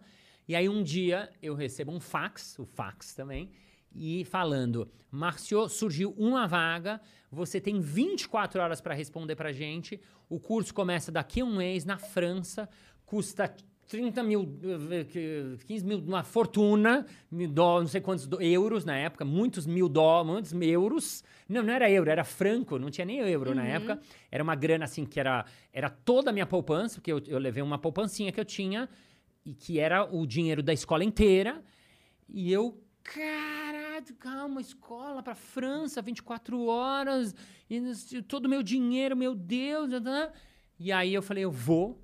E aí, um mês depois, tava lá na escola, fiz Meu a Deus. escola. E pra terminar a historinha, quando eu acabei a, A escola. historinha, a historinha, né? da- quando eu acabei a, a escola. Quanto tempo de curso? Eu, eu fiz, essa escola era um ano inteiro, integral, né? De, de curso. Ou seja, você não podia trabalhar, só de final de semana. Sim, eu trabalhava. Não, integral, desculpa. é, meio período, ela não é integral, é um ano inteiro é, in- intensivo. Intensivo. É, é, a gente tinha aulas de manhã e, e à tarde tinha livre. Você, você tinha tipo lição de casa, digamos assim. Tá. Mas a aula mesmo oficial era assim. E você conseguia fazer festinhas e tudo? conseguia você fazer. ficou morando onde lá? Festinhas, eu morei no, nos arredores de Paris, que chamam no meio Osasco, meio nesses lugares que são os mais baratos. Osasco de Paris é ótimo. Osasco de Paris.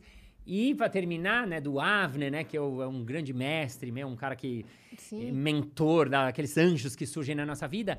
E assim que eu acabei esse ano a, a escola, o Lecoq, o Monsieur Lecoq, morreu. Então eu fui a última turma que estudou com ele ao vivo, pessoalmente.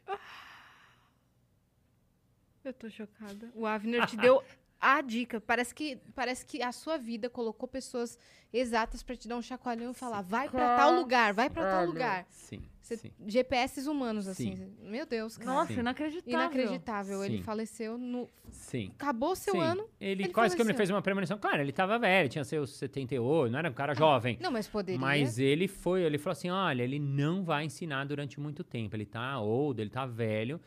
E, e foi perfeito. Uhum. E como tudo aconteceu, encaixou. E eu sou grato ao Avner. Mas aí, ok, você tava na França. É. Isso. Aí você eu tava terminou na o seu França. curso. É, mas e, e aquele primeiro cara de Nova York que te negou? Não, não, não, não, não, não. Ah, deixei pra trás e fui embora, Ah. né? Não tinha o que fazer com ele. Toma!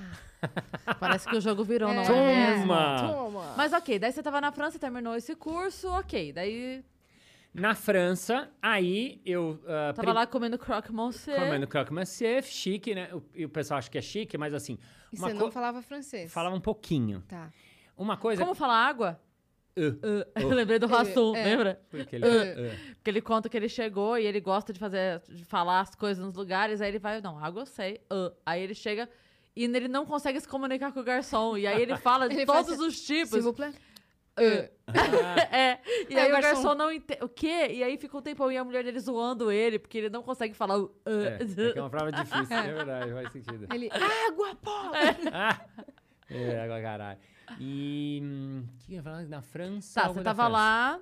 E como é que Ah. foi que você veio embora? O que aconteceu? E aí, eu, eu terminei a escola e. Ah, eu tava falando do não glamour, né? Porque às vezes, ai, você morou em Paris, que chique, não. Europa. Só que assim, uma coisa é quando você vai cheio da grana e tá em Paris, outra coisa é quando você vai de estudante, sem grana. A, a, a, a, escola sugou toda a minha poupancinha e eu não tinha. Meus, meu pai não estava vivo, minha mãe trabalhava, eu não tinha, eu não tinha. Eu me sustentava lá. Então lá eu fazia babysitting, eu cuidava de um menininho de quatro anos. Então eu buscava o moleque da escola, eh, levava ele para passear, dava banho, dava janta. Aí os pais chegavam, então fazia isso todos os dias à tarde, né? Então Caramba. eu fazia um, um, um trabalhinho assim. E como eu já tinha essa experiência de festinha, eu fui atrás de fazer festinha. Depois de um ano que eu aprendi melhor o francês, eu fui atrás de agências que faziam festinhas de crianças eh, em francês. E cheguei na agência e falei: olha, eu já fiz isso em Nova York, já fiz no Brasil, eh, eu faço isso, estou fazendo Lecoq, que é uma escola importante, estudava um. E aí, hum, o que eles fazem muitas vezes é testar. Falar, ah, tá bom, eles me deram uma data. E eu, modéstia à parte, eu sou bom com crianças, assim, eu tenho essa... Eu tive muito, fiz muito acampamento, assim, então tenho esse lidar com criança, gosto muito de criança tal. Então comecei a fazer as festinhas e começou a funcionar. Então eu fazia festinhas de sábado e domingo, estudava na escola até, as, ah, até uma da tarde, cuidava do menininho das duas às seis, trabalhava sete dias da semana, mas estava fazendo nessa carreira de, de estudante que tinha que aprender essa linguagem. Uhum. E depois do primeiro ano, eu senti que eu precisava fazer mais ainda profundamente o palhaço, entender a linguagem do palhaço, como é que se trabalha mais ainda o palhaço. Qual que era o diferencial dessa escola aí, do- da Lecoq? Boa. Boa, porque tem a ver com isso que eu estava falando. O Lecoq é uma escola de teatro físico. O que, que você aprende nessa escola? Você aprende a trabalhar o seu corpo. Mais do que a voz, o ator que trabalha a voz, trabalha uma interpretação de personagem, eu trabalho através do corpo. Então, no começo, por exemplo, você trabalha o silêncio, sem falar nada, como fazer as cenas ah, só usando o corpo. Depois você trabalha os elementos. Então, a água que você falou, você aprende uma hora a como é que se movimenta a água, como é que movimenta o fogo, né? Como é que é o ar, como é que é a terra. Para quê? Para depois você compor um personagem a partir do seu corpo. Então, um personagem terra é um personagem que mexe pouco. que Fala, Bom dia, ele é terra. Tem pé no chão. Pé no enraiza- chão, enraizado. exatamente, enraizado. Então a gente faz isso na escola. Se você é um personagem mais ar, você é um personagem mais assim, um pouco mais leve, mais sutil. Personagem mais fogo, alguém, porra, enche o saco, ah, galera, vamos lá, vamos. ai, vamos lá. Você é um personagem que tá mais no fogo. Então você vai aprendendo como compor fisicamente um personagem. Outro jeito Que que massa, é cara. muito bonito isso que ele faz, porque é uma concepção física da- do, do ator Uhum. para ele mostrar em cena para o espectador de uma outra maneira como compor. Com elementos da natureza. Exato, exato. Caramba. Ah. E aí depois você aprende as máscaras, a gente faz um trabalho de máscaras, faz o trabalho de ah, animais também, que é muito bonito. Então você aprende a, a- muito legal. Uma das aulas nossas é vá à tarde no zoológico observar os animais. Aí você fala, pra quê, né? Pra mim era novo aquilo. Aí você vai, no- a gente foi no zoológico olhando os animais, como mexe o tigre, como é que o tigre deita quando deita. Aí depois na sala, o professor fala, bom, improvisação. Eh, 30 alunos, todo mundo de, eh, de quatro na sala fazendo tigres. São um bando de tigres. Então você vê lá todo mundo lá, tá, tá. Te- Aí você lembra do que você via lá e você tenta lembrar, fazer a coisa assim. Fazer um movimento. Aí depois, na aula seguinte, o professor de interpretação fala: agora você vai compor um personagem que tenha como elemento de fundo um tigre. Então você tem que pensar quem que poderia ter. Então, na época, eu lembro que eu fiz um, um personagem que era aqueles caras da Bolsa de Valores, que tava, eu compro, eu compro, eu compro. Bom, bom, bom, bom. Ah, é, é 10, eu dou 10. Não, 20, eu compro por 20. Ah, ah, ai, ah, conseguimos. Então você tem uma- um personagem que nasce através do corpo, ao invés de nascer através de uma ideia ou de um texto. Nossa, muito legal. Eu não tinha ouvido falar dessa técnica. Muito antes. legal, né? Muito. É muito lindo. E aí a escola termina, a escola ela começa no silêncio, que é quando o ator ele percebe que ele tem um corpo, então não tem mais a voz, então você já enxerga o corpo do ator ali. E aí você vai passando por várias modalidades, e aí no final você chega no palhaço. E aí, qual que é a ideia dele? Porque no final você chega no palhaço, que é quando o ator ele tem que ser ele mesmo. É quando o ator dá a volta e ele chega no que no que é ele mesmo, no mais profundo do que é a pessoa, o ser, né? Que é um- essa essa linha do palhaço que eu trabalho, que é o tal do clown ou palhaço teatral, Uhum. que é ser quem você é. Você aprende a ser quem você é, ou treina, ou tenta ser o que parece simples, porque "Ah, sem quem eu sou, já sou quem eu sou. Não. Isso me lembrou, sabe o quê? Hum. Aquela, a, a peça Palhate. Ah, que era dos dois. ah, Peraí, a peça. Calma. É que tem, tem a ópera, Sim. mas tem a peça que, que foi feita aqui pela companhia La, La Mínima. Sim, do La Mínima. Sim, sim, Sim, sim. sim que era sim, do Domingos Domingos Montanher né? do Fernandinho. Uhum, Sim. Que é uma trupe de palhaços Isso. que, que decide não ser mais palhaço. E aí a trupe resolve é, montar uma peça dramática, super dramática. E aí é, eles têm um encontro com eles mesmos durante. do ser palhaço. É muito lindo. Eu assisti no. No Fies, no prédio do Fies, da Fiesp, né? Fiesp, da sim, Fiesp, que tava, sim. tava gratuito uma vez, e eu fiquei abismada, cara. Que legal. Muito legal. Isso que você falou de, do palhaço se encontrar me lembrou essa peça. É, é bem esse momento, porque você acaba entendendo que você tem que trabalhar em você. É o trabalho na sua essência, no que você é, que é um trabalho difícil, você vai aprendendo com o tempo como fazer. Mas enfim, então a escola ela termina com essa coisa do palhaço. Então aí eu degustei isso, fiquei mais encantado ainda, já tava, já era encantado com a linguagem do palhaço e fiquei mais ainda e eu falei, nossa, agora eu preciso estudar isso mais, assim, o que, que tem mais? E aí eu fiz uma segunda escola chamada Samovar, que aí ela era mais específica de palhaço, era uma escola Lá também. lá também na França. Então eu fiz um, um- mais dois anos dessa escola. Eu acabei ficando três anos nesse período. Isso que é especialização, hein? É, tinha que estudar, né? Porque assim, como tudo, né? As pessoas, ai, que legal isso que vocês fazem. Ai, queria ser um doutor da alegria. Tá bom, mas eu queria ser advogado também. Mas assim, para ser advogado, você não tem que fazer uma faculdade, Então, estudar sim. cinco anos. É, as pessoas acham que, que é só fazer, né? Sai fazendo. E Sai fazendo. Não é bem assim. Aham. Quando você voltou pro Brasil, você tinha quantos anos já? Eu voltei, eu fui toalete? Eu fui com. Eu fui viajei com 27 e voltei com 30. Tava com 30 anos. Não era mais jovem, né? Assim, no sentido de. Já tava na, na, na vida mesmo, assim. é, não, eu sabe? digo, tipo, quanto tempo você investiu Ah, pra fazer. Né, tipo assim, você saiu daqui querendo. eh, Tudo que você fez foi pra voltar a trabalhar com isso. sim, Então foi um baita investimento, não só de grana, que foi muita, mas de tempo, né? sim. Foram três anos de, de, de, de investimento e de curso e de show na rua, show em pequenos cabarés, show em barquinhos que ficam ancorados ali no, no Rio Sena. Aqueles shows que a gente faz de começo de carreira, nunca tinha feito. Então, show para seis pessoas, show para 15 pessoas. Foi né? lá. Foi lá. Hoje as pessoas me vêm fazendo. Hoje não, né? Pré-pandemia. Nossa, que legal, vocês fazem as quintas-feiras para 700 pessoas. Eu, Tá bom, mano. no Toda começo- quinta. É, mas no começo da carreira eu fiz show Sim. para 12, Sim. 5, 7. O pessoal dos melhores do mundo fala muito isso. E eles falam. Que a isso. primeira vez que eles vieram pra São Paulo, eles fizeram o Teatro Folha pra seis pessoas. E aí você, tipo assim, você olha, cara, 15 anos depois, É. só que aí ninguém vê, né? É, as pessoas não sabem. É. Até, né, quando eu fui pra TV, as pessoas, muitos na banda, falaram, nossa, você, a, gente descobriu um talento. Eu falei, "Puta, Eu já faço isso faz 15 anos, assim, né? Que vocês não sabiam, Sim. mas não é que foi uma descoberta de algo que eu surgi de um dia pro Sim, outro eu e tava, virei. tava andando na rua e você É. falava assim, nossa, que Nossa, cara esse incrível, ele deve ser um moleque- ótimo palhaço.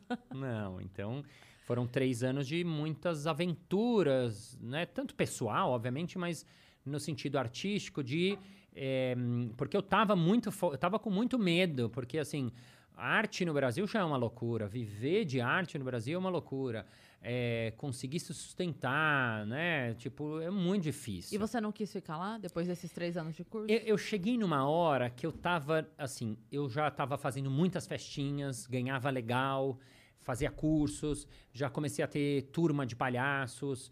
eh, e che- eu cheguei numa hora que tinha que tomar uma decisão, do tipo assim, se eu ficar aqui, eu hum, eh, preciso eh, fazer papelada, fazer natu- eh, nas- né, ter visto para trabalhar oficialmente, porque eu era um, um- de certa maneira, Um ilegal. ninguém tá vendo aqui, né? Era ilegal, eu fui ilegal lá. Não, estamos só nós três É aqui. só nós, Só né? nós. Tá. Não, a gente Eu não fui, ile- não é, fui- eu trabalhei ilegalmente, n- n- assim, né? É um, é um trabalhinho de fazer festa, mas assim, eu não tinha Autorização. autorização. Inclusive, teve uma, uma das vezes que eu fui chamado, porque eu comecei a trabalhar numa agência e a mulher gostava muito de mim, porque assim, quem faz festinha normalmente eh, faz meio básico e eu já tinha feito uns cursos, já fazia. eu- Então eu tinha um show bom. Então os pais me amavam, me amavam, me amavam. Então a moça falou: Nossa, eles querem você, eles querem. E ela. Então sempre que tinha alguma coisa maior ou mais assim, ela me chamava. Então beleza, pra mim era ótimo. E um dia ela falou: Márcio, eu preciso de você, tal, tal, tal. Beleza? Você tem a data livre? Tenho. Tem, tem, marca na agenda, tal, tal, beleza. Vem aqui que eu vou te explicar o que é. E aí marquei, fechou, ela super feliz. Tal, tal. Aí eu fui lá ela falou: é o seguinte, você vai fazer um show pra filha da ministra. Eu fiz. Uhum. É, ela era ministra, ministra do interior, alguma coisa assim, ministra. E essa mulher, à época, ministra francesa, muito chique, elegante, ela era uma das pessoas que estavam na frente desse assunto que era o sans-papier, o, o sem, ahm, Sem documento. sem documento. Por quê? Porque na França, como em todos os lugares, tem muitos imigrantes e eles estavam muito rigorosos né, com, a, a com deixar os imigrantes ficarem lá. Era, um- era uma, é uma questão, sempre foi lá, Sim. da imigração. Então, essa mulher era um expoente, uma pessoa que falava, né, assim, na TV. Eu conhecia ela, eu que era gringo, conhecia. Ela era uma das, das grandes ministras da França. E aí eu ia na. Aí ela- quando ela falou isso, eu fiz assim. E aí eu não sabia. Só que a moça da agência também não sabia que eu não tinha o, o- o documento para. Fala, menina, eu tô com uma diarreia marcada pra esse dia, você acredita? Então, e aí eu me lembro dela eu falando. agendei uma dor de cabeça pra esse E aí dia. eu falei assim, não, Dá mas... banho no meu peixe. É, aí eu falei assim, escuta, mas você sabe, eu não falo, meu francês não é, não é perfeito. Não, não tem problema. Assim, eu, eu, como- eu Ah, tentei colocar Deus. os maiores... Porque assim, eu não tive coragem de falar pra ela que eu não tinha, porque eu, eu tive medo de, dela não me dar mais trabalho, porque eu era, de certa maneira, ilegal. Uhum. E poderia dar um problema pra agência dela, sei lá o quê. E aí eu não consegui falar e ela me agendou e me. me e aí eu fiquei assim, eram duas semanas até esse trabalho, duas semanas de total apreensão. Conversei com meus amigos, perguntei: você acha que tem algum problema? Eles, não, não vai ter problema, não vai pedir isso. Não, mas e se alguém sabe que eu fui, fui Se comentarem. se comentário, se alguém descobre essa coisa da, da, da, da oposição. Sim, sim. E aí eu lembro no dia eu fui lá, fui com a minha malinha. E a festa, não pra, pra, não, pra piorar. Já pronto pra ser preso? Já vou- pra piorar, a, quando eu peguei o endereço, não sabia onde era. Aí fui, peguei metrô, cheguei lá, facinho de metrô, tal, tal, tal. Quando eu vou chegando perto, eu percebo que tem muitos eh, exército, muito exército, muito, muito. Polícia, polícia. Eu, tá, tá acontecendo alguma coisa. Sempre tem na França.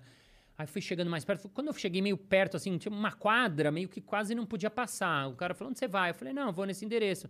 Ele falou, não, esse endereço é o ministério. Então a festa era dentro do ministério. Oh, meu Deus do céu. E aí eu falei, é. a- Aí, assim, eu falei, é, eu vou fazer uma festa para hum, a, a Mademoiselle Vanessa. tal, tal. Aí o ca... aí eles aí rolou uma tensão muito forte, que eu tava com uma sacola na França, que tem muito atentado, que o Sim, negócio não é sim, brincadeira. sim. Na casa da ministra. Sem autorização. E aí, e aí começou rádio e tal, os caras me deram meio uma... Abre a mochila... Me fizeram uma revista, assim, né, os ca- e aí aquela cena que é também meio de... Meio, o cara, quando ele abre... O que, que você tem aqui? Eu falei, ah, tem meus instrumentos de trabalho. Aí o cara abre, aí tem balão, bexiga, eh, máscara, bolas, tem umas coisas muito estranhas. E o cara do exército, assim, totalmente desconfiado. E tinha truques até, tipo assim, um ovo. É bem das antigas ovo que, que você tira, mas não é ovo, sei. sabe esse Aham. truque? Então o cara tira, ele abre. Ah, tem uma coisa aqui, tipo, procurando explosivos, procurando arma. Me fez passar no detetor de metal. Eu levei uma revista assim, assim, o cara, ele, ele abria as bexigas, ele fez assim uma revista minuciosa. Aí fui mais, chegando lá na frente, cheguei no ministério, de novo, onde você vai? Enfim, passei várias barreiras, eu demorei, juro, uma hora até conseguir chegar na casa dela. Festa com obstáculos, né? Fe- festa, tipo como está. Vocês estão precisando de um pouco de diversão, hein, pessoal? Nossa, Cara. o pessoal tava desesperado. E aí cheguei, ela me recebeu muito gentil, muito bacana. E aí fiz a festinha, a festinha foi um sucesso tal, terminou, obrigado, obrigado, obrigado, e fui embora. E nunca ninguém soube isso até hoje Até no agora. Vênus Podcast. Se ela, por acaso, ver esse podcast, ela vai saber que ela foi... Não foi enganada, que eu não enganei ninguém, né? Mas Ela foi- não não perguntou. perguntou Ah, não nada. perguntou. Ela não Ah, perguntou nada. Aconteceu né? uma coisa na E você França. fe- entregou a festa? Pronto. Entregou. Um Pronto, sucesso. exatamente. Pronto, tá tudo certo. Ela, Exatamente. como é, gratidão pela festa, poderia ter lhe dado O meu o visto. Isso. Claro, pô, fica aqui o nosso pedido. Quanto tempo faz Fica. isso? Faz uns uh, 99, 22 anos. É, quantos anos tinha a menina? Ela, a criança, ah, a criança é boa, a criança tinha 6. Então ela deve estar fazendo 25 agora? É, 20 mais, até 28. 28. Então, pra festa do filho, pro seu neto, pra festa do seu neto, assim que essa menina tiver um filho, contrate Márcio Balas e dê a ele o visto. É isso. Excusez-moi, merci Kochkov, c'est très bon de faire de moi et, et me contrater parce que c'est très important, je suis illégal, mas veja, je fui muito contente, merci. Pronto. Ah, fiz em francês. Não, mas não era francês, não, era uma brincadeira, tá? Ma- Mami me pegou. Porque eu acreditei. Ela daria o visto. Você daria um visto? Contratê? Contratê. No foi. contratê, caramba.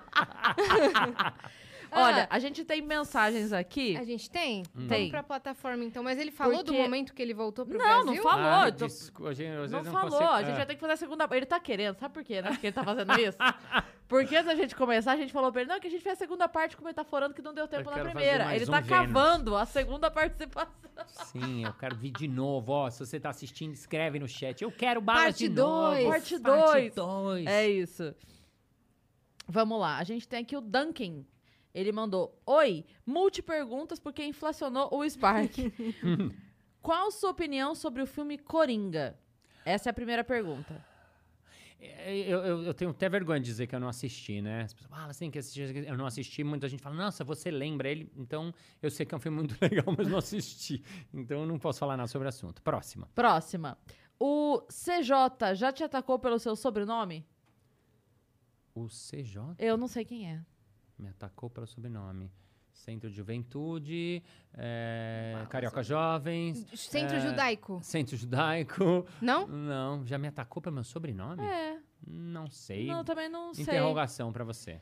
É, se ô, Duncan, se você quiser mandar a explicação dessa pergunta, como você já mandou a pergunta para não ter que pagar de novo, manda inbox no Instagram do Vênus. Avisa que é você, que você é o Duncan, que daí a Dani repassa pra gente, tá? Boa. É, você é solteiro? Perguntando pra um amigo. Mandou- Ah! Perguntando pra mim. Parece aquela. Foi sabe meu a, primo a Laura. Miller? É, Ah, ah. Meu primo quer saber se o Viagra Sei, dá pra sei, tomar sei, depois da janta, sei, sabe aquelas sei, coisas? sei, sei. Então, ele perguntou a um amigo quer saber. É, ele tá aproveitando aqui o espaço. Se ele é tá solteiro. Eu, eu não sou solteiro, não sou solteiro, não sou solteiro. Não. Mas se for proposta de trabalho, arroba Márcio Balas. É, Se planejando o Brasil não funciona, não é melhor você ir Uhum. de presidente? Ah. Se não souber, improvisa, que dá boa. Eita.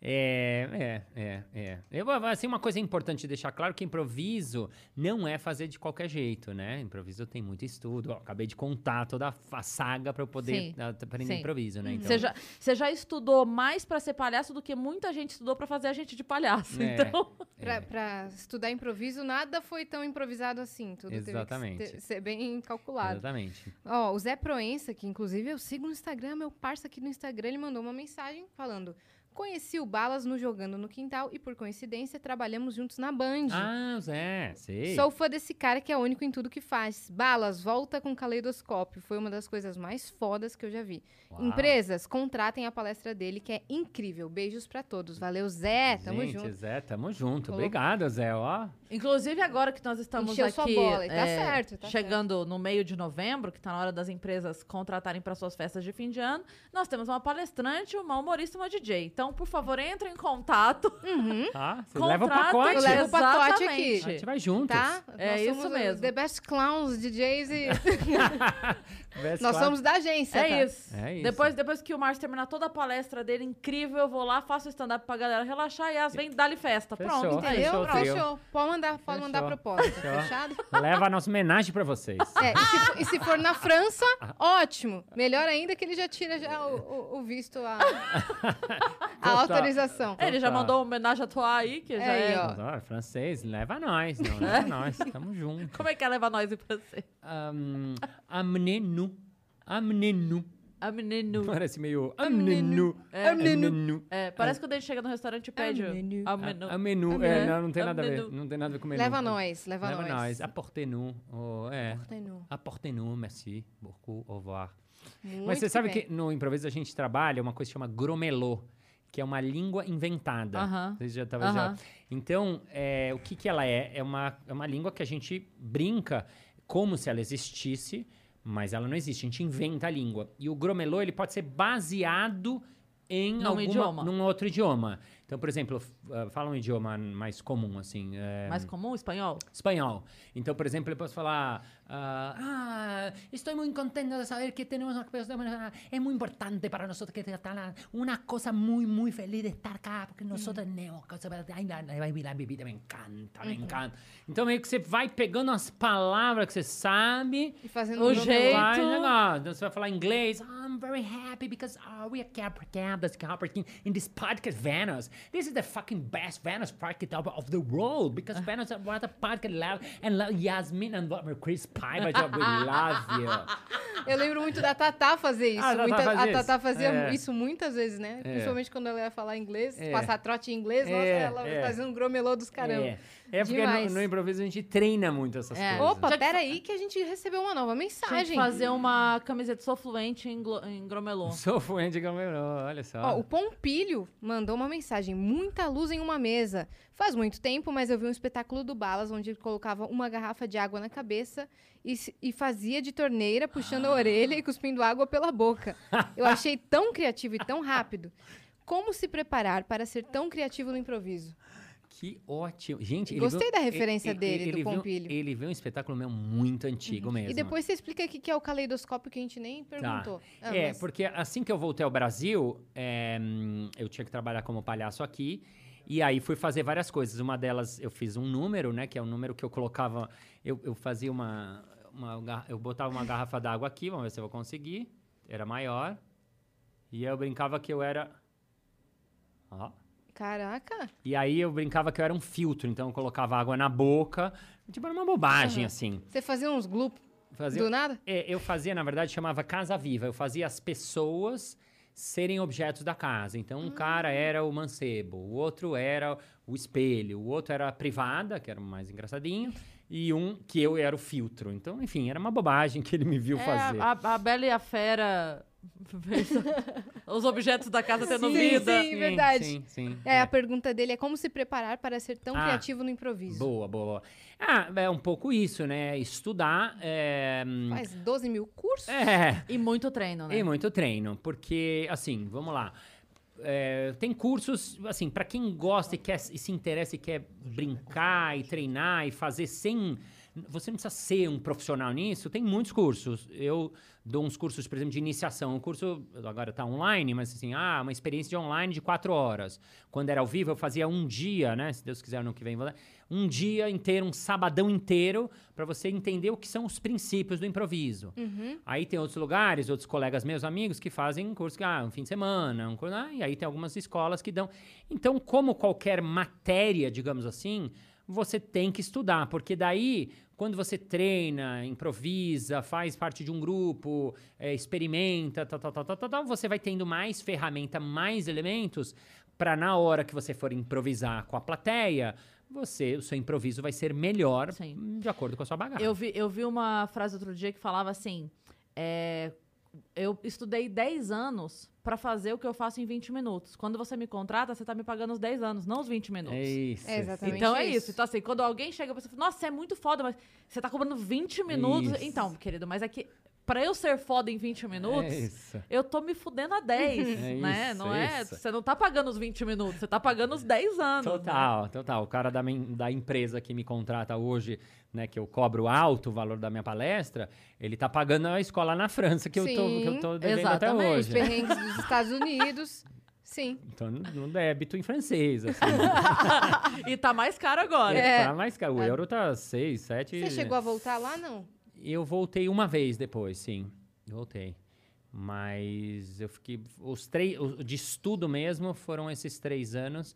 E você perguntou depois do Brasil, né? Depois eu voltei pro Brasil, até que uma hora. Porque eu tinha que tentar ser palhaço aqui no Brasil. Porque assim, lá na França eu tava bombando, mas aqui hum, não sabia como ia acontecer. Então eu tive que voltar para entrar na loucura de ser palhaço dentro do Brasil. E aí, quando você chegou, a primeira coisa que você fez? Primeira coisa que eu fiz, voltei no cara do palhaço do Doutores da Alegria, que era o Wellington Nogueira. Lembra de mim? É, eu falei, Wellington, Wellington, lembra de mim? Eu fui pra França, eu tinha feito Palhaço Sem Fronteiras também, que é outro capítulo que a gente pode abordar um outro dia, que a nossa entrevista está chegando no final. É, Não, ainda temos um tempinho, temos tempo, hein? mas Temos- enfim.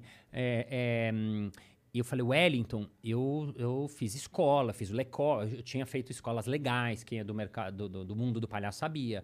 Eu fiz Palhaço Sem Fronteiras, eu fiz o Samovar, eu fiz shows na rua, quando você quiser. E aí, por sorte, né, os acasos do, do universo, tava tendo uma seleção, ia começar uma seleção para trabalhar lá. E eu me inscrevi na seleção, eram 300 palhaços para duas vagas. E aí eu Meu passei. Deus, pior que medicina na USP. É, tipo, medicina não.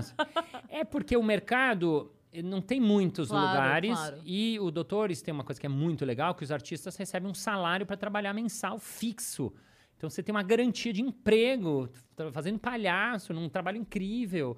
Com, então, assim, é o sonho de todos os palhaços, de Sim. certa maneira. Ter essa, essa garantia, essa segurança. É, então, e eu já tinha, meus olhos brilhavam quando eu falava de palhaço em hospital, então eu fui pra seleção assim, "Ah, é isso, eu preciso pegar. Você já foi com os dois pés na Fui porta, com né? os dois pés na porta, eu precisava pegar, porque eu, eu tinha um risco, inclusive, de ter que voltar, ah, bater na porta do Meirão e falar, puta, eu não consegui, porque assim, quando eu voltei aqui, as primeiras semanas, não tinha nem onde ir, não tem muitos grupos de palhaço, não tem muitos é, escolas, não tem, não tem, é um mercado muito pequenininho, assim.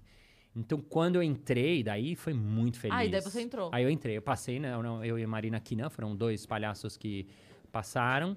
E aí eu fiquei muito feliz, porque eu entrei nos Doutores da Alegria, era o sonho da minha vida. Uhum. Eu ia ter um salário, ia ter um treinamento. O grupo de palhaços era altíssimo nível, eram os caras que eu era fã. Eu, antes de, de ir pra cá, eu via alguns deles. Sim, E e, o meio que a sua história começou ali, você Isso. querendo entrar pro Doutores da Isso. Alegria, ligando e ele falando, olha, eu fiz tal curso em Nova York. Qual curso? Aí seu irmão te É. incentivando, então É. aí você chegou e fechou um ciclo. Isso, Né? isso. Que do caramba a sua lá? Eu fiquei quatro anos trabalhando no hospital, semanalmente, que foi outra grande escola, né? Porque o hospital é uma escola nesse sentido, até do improviso, né? Quando alguém perguntou, né, da pergunta do improviso, porque especificamente no hospital, diferente da rua ou do palhaço na- no teatro, no hospital você tem que estar muito jogando com tudo, porque é um lugar de, de, ah, primeiro de perigo, porque você entra num quarto, tá um menininho lá com soro, você não pode sem querer esbarrar no soro e o moleque tá, tá doente, assim. Então, você tem que estar muito atento a tudo que está acontecendo, ao médico, à enfermeira, à moça da limpeza, a, a moça que entra no meio da sua. Então, isso te abre, né? a- Você co- começa a ter essa visão periférica, porque enquanto você está jogando com a criança, tem alguém abrindo a porta, você tem que rapidinho ver quem é, ver se você pode continuar mais, não pode, ver como encerrar a interação. Aí a criança também, aí você abre a porta do quarto, e as pessoas falam, mas como é que você improvisa, como é que você eh, eh, atua no hospital? Vocês preparam um show? Não. É exatamente o contrário. A gente treina alguns elementos, algumas coisas que a gente pode ter na manga, mas quando você chega lá é 100% improvisado. Por quê? Porque quando você abre a porta, é aí que você sabe quem é a criança, quantos anos ela tem, né? Como é que ela tá. Se ela tá animada, se tá Você debilitada. acabou de acordar, se É. tomou- Isso, se está dormindo. Então, quando você abre, é totalmente diferente se tem um menininho lá de seis anos e se tem uma criança, um bebê, por exemplo. Já, é, já é outra coisa. Né? E, e, e essa coisa de que, assim, eu falo assim, que tem mais ou menos, basicamente, três possibilidades de você ser recebido, né? A primeira delas, você abre a porta, em dupla, né, normalmente. Então, um da dupla abre a porta, só coloca um pouco a cabeça e olha. Aí a primeira ah, possibilidade é ahm, a criança olha e fala: "Ah, um palhaço, mãe, um pa ei, palhaço! Né, eu chamo de sinal verde. Então, isto é sinal verde. Aí entra os dois, que começa e aí tá verde. A segunda possibilidade, você abre um pouquinho e a criança tá lá, ela olha. Ai, opa, sinal amarelo, vá devagar. Uhum. E tem a terceira possibilidade, que acontece muito, que é você abre a porta e a criança faz aquela cara assim de. que você sente o choro assim. subindo assim. E aí é o sinal vermelho. Aí para. Vam- Vambora. Vambora. Ou espera um pouquinho. Uhum. Vamos ver o que, que a gente pode fazer. Antes de. Às vezes essa é Ah, a tá. única coisa. Conversa com a mãe que tá Ah, ali. Então, antes de conversar com a, mão, com a mãe, tentar estabelecer uma relação com a criança. Ah, tá. Por exemplo, experimentar coisas. A gente experimenta. Então, por exemplo, opa, a gente sai. ahn, ah, tem um fantoche. Aí um entra lá. Olá, tudo bom? Eu sou Yasmina, a cavalinha amiga. Como é seu nome? Uhum. E aí vê se a criança responde, não responde. Se a criança fala, não quero você. Ah, tá bom, obrigado, tchau. E aí você vai embora. Aí faz o quê? Tenta uma outra coisa. Ah, música, né? Música é sempre bom. Borboletinha tá na cozinha fazendo... A criança tá ali. Ah, foi embora, borboletinha. Vai embora, borboletinha. E aí você faz uma outra, experimenta. Faz uma bolinha de sabão. Assopra e joga. E vê a criança ali, de repente ela começou a olhar.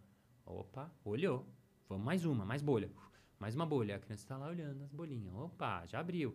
Aí a gente abre um pouco mais a porta e começa a entrar ainda, respeitando ali.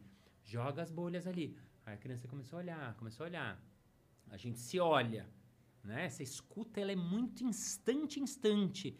O que que você vai fazer? Qual o próximo passo? É muito segundo a segundo. Aí os dois se Caramba. olham. Aí os dois, tipo, dão um passinho pra frente. Olha pra criança, vê se ela se sentiu, né? Joga a bolha. Invadida, né? É. A criança tá lá, joga mais bolha, dá mais um passinho. Aí eu vou lá, pego uma das bolhas, vou até pertinho dela, aí dou a bolha pra ela, daí ela estoura. Aí quando estoura, a gente tem um um barulhinho, um. Aí a criança ri. Opa! Então aí você viu, opa, funcionou, vamos mais uma, não sei o que lá, e no fim alguém faz alguma coisa, a gente deixa um nariz pra ela e sai jogando a bolinha. Então você conseguiu transformar um não através de experiência, de muita escuta, de muita parceria com seu colega, de muito olhar E no respeito. todo e respeito com a criança, principalmente transformar aquele momento e fazer aquilo acontecer, por Nossa, que lindo, né? Que é Lindo esse mesmo. trabalho. É Cara, legal. Márcio, muito obrigada por ter vindo, cara. Ah, eu tô incrível. completamente hipnotizada. Ah. É É aí que a incrível, gente né? vê quando a pessoa vem, vem do teatro, vem É. desse estudo porque, de contador de história, porque a gente fica imersa na sua história, sério. Ah, Tudo que você tava falando tava aqui, ó, meu Deus. Meu Deus, eu não parei um segundo. Eu pra ir ao banheiro foi, um, foi difícil. foi triste. Eu perdi uma parte da história. Eu cheguei e falei, o que, que ele falou aí da França? É. Não, tava muito legal. Obrigada muito mesmo, Márcia. É, é sempre uma aula. Você é uma escola ambulante. É sempre muito bom conversar contigo, ouvir tuas histórias, e enfim. É uma lição mesmo pra gente. E essa, essa história do Doutores da Alegria é de fato assim, é inspirador, sabe? Ouvir isso e ver o o quanto você fez pra tornar esse sonho possível, Uhum, né? Sim. Então, talvez assim, às vezes a gente não entende a negativa, mas se tivessem te aceitado naquele momento, você não teria. A experiência que você viveu Sim. depois foi extremamente mais rica, Sim, é porque verdade. você estava muito mais preparado pra pra isso, Uhum. né? Você trouxe muito mais. Valorizou muito mais até aquela conquista, né? Tipo Sim. assim, a volta que você É. deu mesmo, né? E trouxe Sim. bagagem, É. trouxe currículo. Sim, é verdade. Isso é. te capacitou gente- enquanto professor também, depois. Sim, sim, é ver- muito verdade o que você falou, porque, claro, eu, eu, as, as minhas entrevistas normalmente são menores, essa a gente vai empolgando, vai contando as histórias, você vai lembrando o, o, o, o, A tra- volta. o percurso, a volta, mas é muito verdade isso, né? E hoje eu sou muito grato e eu, eu, né, até uma amiga falou, nossa, você responde todo mundo. Instagram, aliás, quem quiser mandar mensagem, arroba Márcio Balas, ou perguntas que não deram, vai lá no meu direct, é um monte de gente fala isso em lugares grandes, porque chega uma chuva e eu respondo todos mesmo, sou eu que respondo. Mas ela fala, nossa, você tem uma paciência, eu não, eu não- meu, eu não respondo. E eu agora, né, falando pra vocês, porque, claro, eu tive pesso- pessoas que me responderam, que me mentoraram. Eu mentorei já uma tanta de gente que eu nunca nem cara vi que te na vida. na ilha, Isso. irmão. Você vê um cara desse e fala, meu, eu- é como se eu, eu preciso, não é que eu preciso, mas eu sinto que eu, para agradecer ele, e o que eu já agradeci a vida inteira, o tal do Avner, muitas vezes, depois reencontrei, contei toda a história, ele chorou, foi assim, puta reencontro. É que eu tive. mesmo? É, eu fiz um próximo podcast, a gente conta a segunda É, parte. é, porque faltou, Ah, né? Faltou, Faltou, a gente nem chegou no Barbichas. Ainda. é verdade. Depois teve o Ai, QST, né? gente. Qual é o seu talento? É né? verdade. É o- tudo improviso. Nossa, é verdade. Mas enfim, aí você vê, você aprende. Eu até falei isso, no- eu fiz um podcast que eu chamei isso de o princípio da carona. Né? Porque, enfim, lá eu conto uma história, Balas Cash, pra quem quiser ouvir. Mas eu conto de um dia uma carona que eu recebi. E eu fiquei muito moleque. Eu falei, nossa, que cara legal. O cara me levou até em casa. Uma historinha assim. E eu fiquei assim, muito assim. E quando eu fui embora, saí do carro, falei, puta, obrigado. Você me deixou. Era pra me deixar num, num bairro ali perto. Ele me levou até a minha casa. E um cara que eu nem conhecia. E aí ele falou: Imagina, um dia você vai dar essa carona pra alguém. E essa frase ficou na minha cabeça. E eu, primeiro, que eu já dei uma vez uma carona, literalmente contei essa história pro, pro cara, então realmente eu dei literalmente a carona. E eu comecei a entender que essa carona é, é isso, a vida é as caronas que a gente dá e que a gente recebe. Então, quando o Avner me dá essa carona, eu sinto que eu preciso devolver pro moleque que tem 19 anos, que mora lá em Manaus e fala: Balas, eu sou fã dos Barbichas e a gente quer fazer um grupo, a gente tá treinando, só que a gente não sabe onde achar uns jogos. E eu vou lá, mando uma lista de jogos, falo pra ele: faz isso, faz isso. E o cara fica, nossa, e eu não é que eu me sinto assim, ai, eu sou foda. Não, eu falo, meu, quase assim, agradece lá o Avner, porque você não sabe, o cara me recebeu na casa dele, entendeu? Você então, tá sendo a Hillary, você tá sendo Isso, o Avner, isso, né? então- o Wellington, é, todos. então as caronas se passam pelas caronas. E assim a gente vai fazendo, porque no fundo, a última coisa que eu vou falar, a linguagem do palhaço é isso, ela tem a ver com quem a gente é. Aham. Então esse sim que eu falo, né, no, no palhaço, ele é uma coisa que eu acabei entendendo que faz parte da nossa vida, porque se eu digo sim, se eu aceito as coisas que me acontecem, né, o que, que me, me é designado, o que, que vem pra mim, com a minha força, com a minha luta, obviamente, né, com a minha... é, é, eu vou ser uma pessoa mais feliz. E se eu dou sim para os meus parceiros, para os meus colegas, para as pessoas que estão no meu time, seja um time da empresa, seja um time dos amigos, a gente vai ser um mundo mais feliz. Se todo mundo funcionasse assim, a vida seria mais feliz. Exatamente. Com então, certeza. Márcio Balas em todas as redes sociais. E pra contratar palestra, cursos... Tem curso pra Boa, acontecer? boa. Como é que tá? Esse, o, próximo curso vai ser janeirão, arroba Casa do Humor, é o lugar que eu faço o curso, Casa do Humor, ou arroba Márcio Balas tem tudo. Se alguém quiser, vai lá no arroba Márcio Balas, acho que é a melhor fonte de chegar. Ah, site também, marciobalas.com.br, sempre o Balas com dois L's, é a única coisa que às vezes as pessoas me acham outro Balas. Então, Márcio Balas, me chame para suas empresas, venham fazer meus cursos. Ouçam Balas Cast também, que é um podcast que eu adoro, assim, que eu conto essas histórias Que tá que- no que- Spotify. Tá no Spotify, tá em Boa. todos os lugarzinhos. E ah, muito obrigado, meninas. Obrigada a você. Foi incrível. Adorei. Foi incrível. Adorei. Merci beaucoup. Merci. Au revoir. Oui, oui, oui, oui. Oui, oui, oui, oui. Euh, je, je suis brasileiro. Je suis brésilienne. Brasiliano. J'habite au Brasil. E obrigado você que estava assistindo. Olha lá, ele tá finalizando pra gente, cara. Ó, você que ficou até aqui, já se inscreve no canal do Vênus, porque faltam quantos inscritos?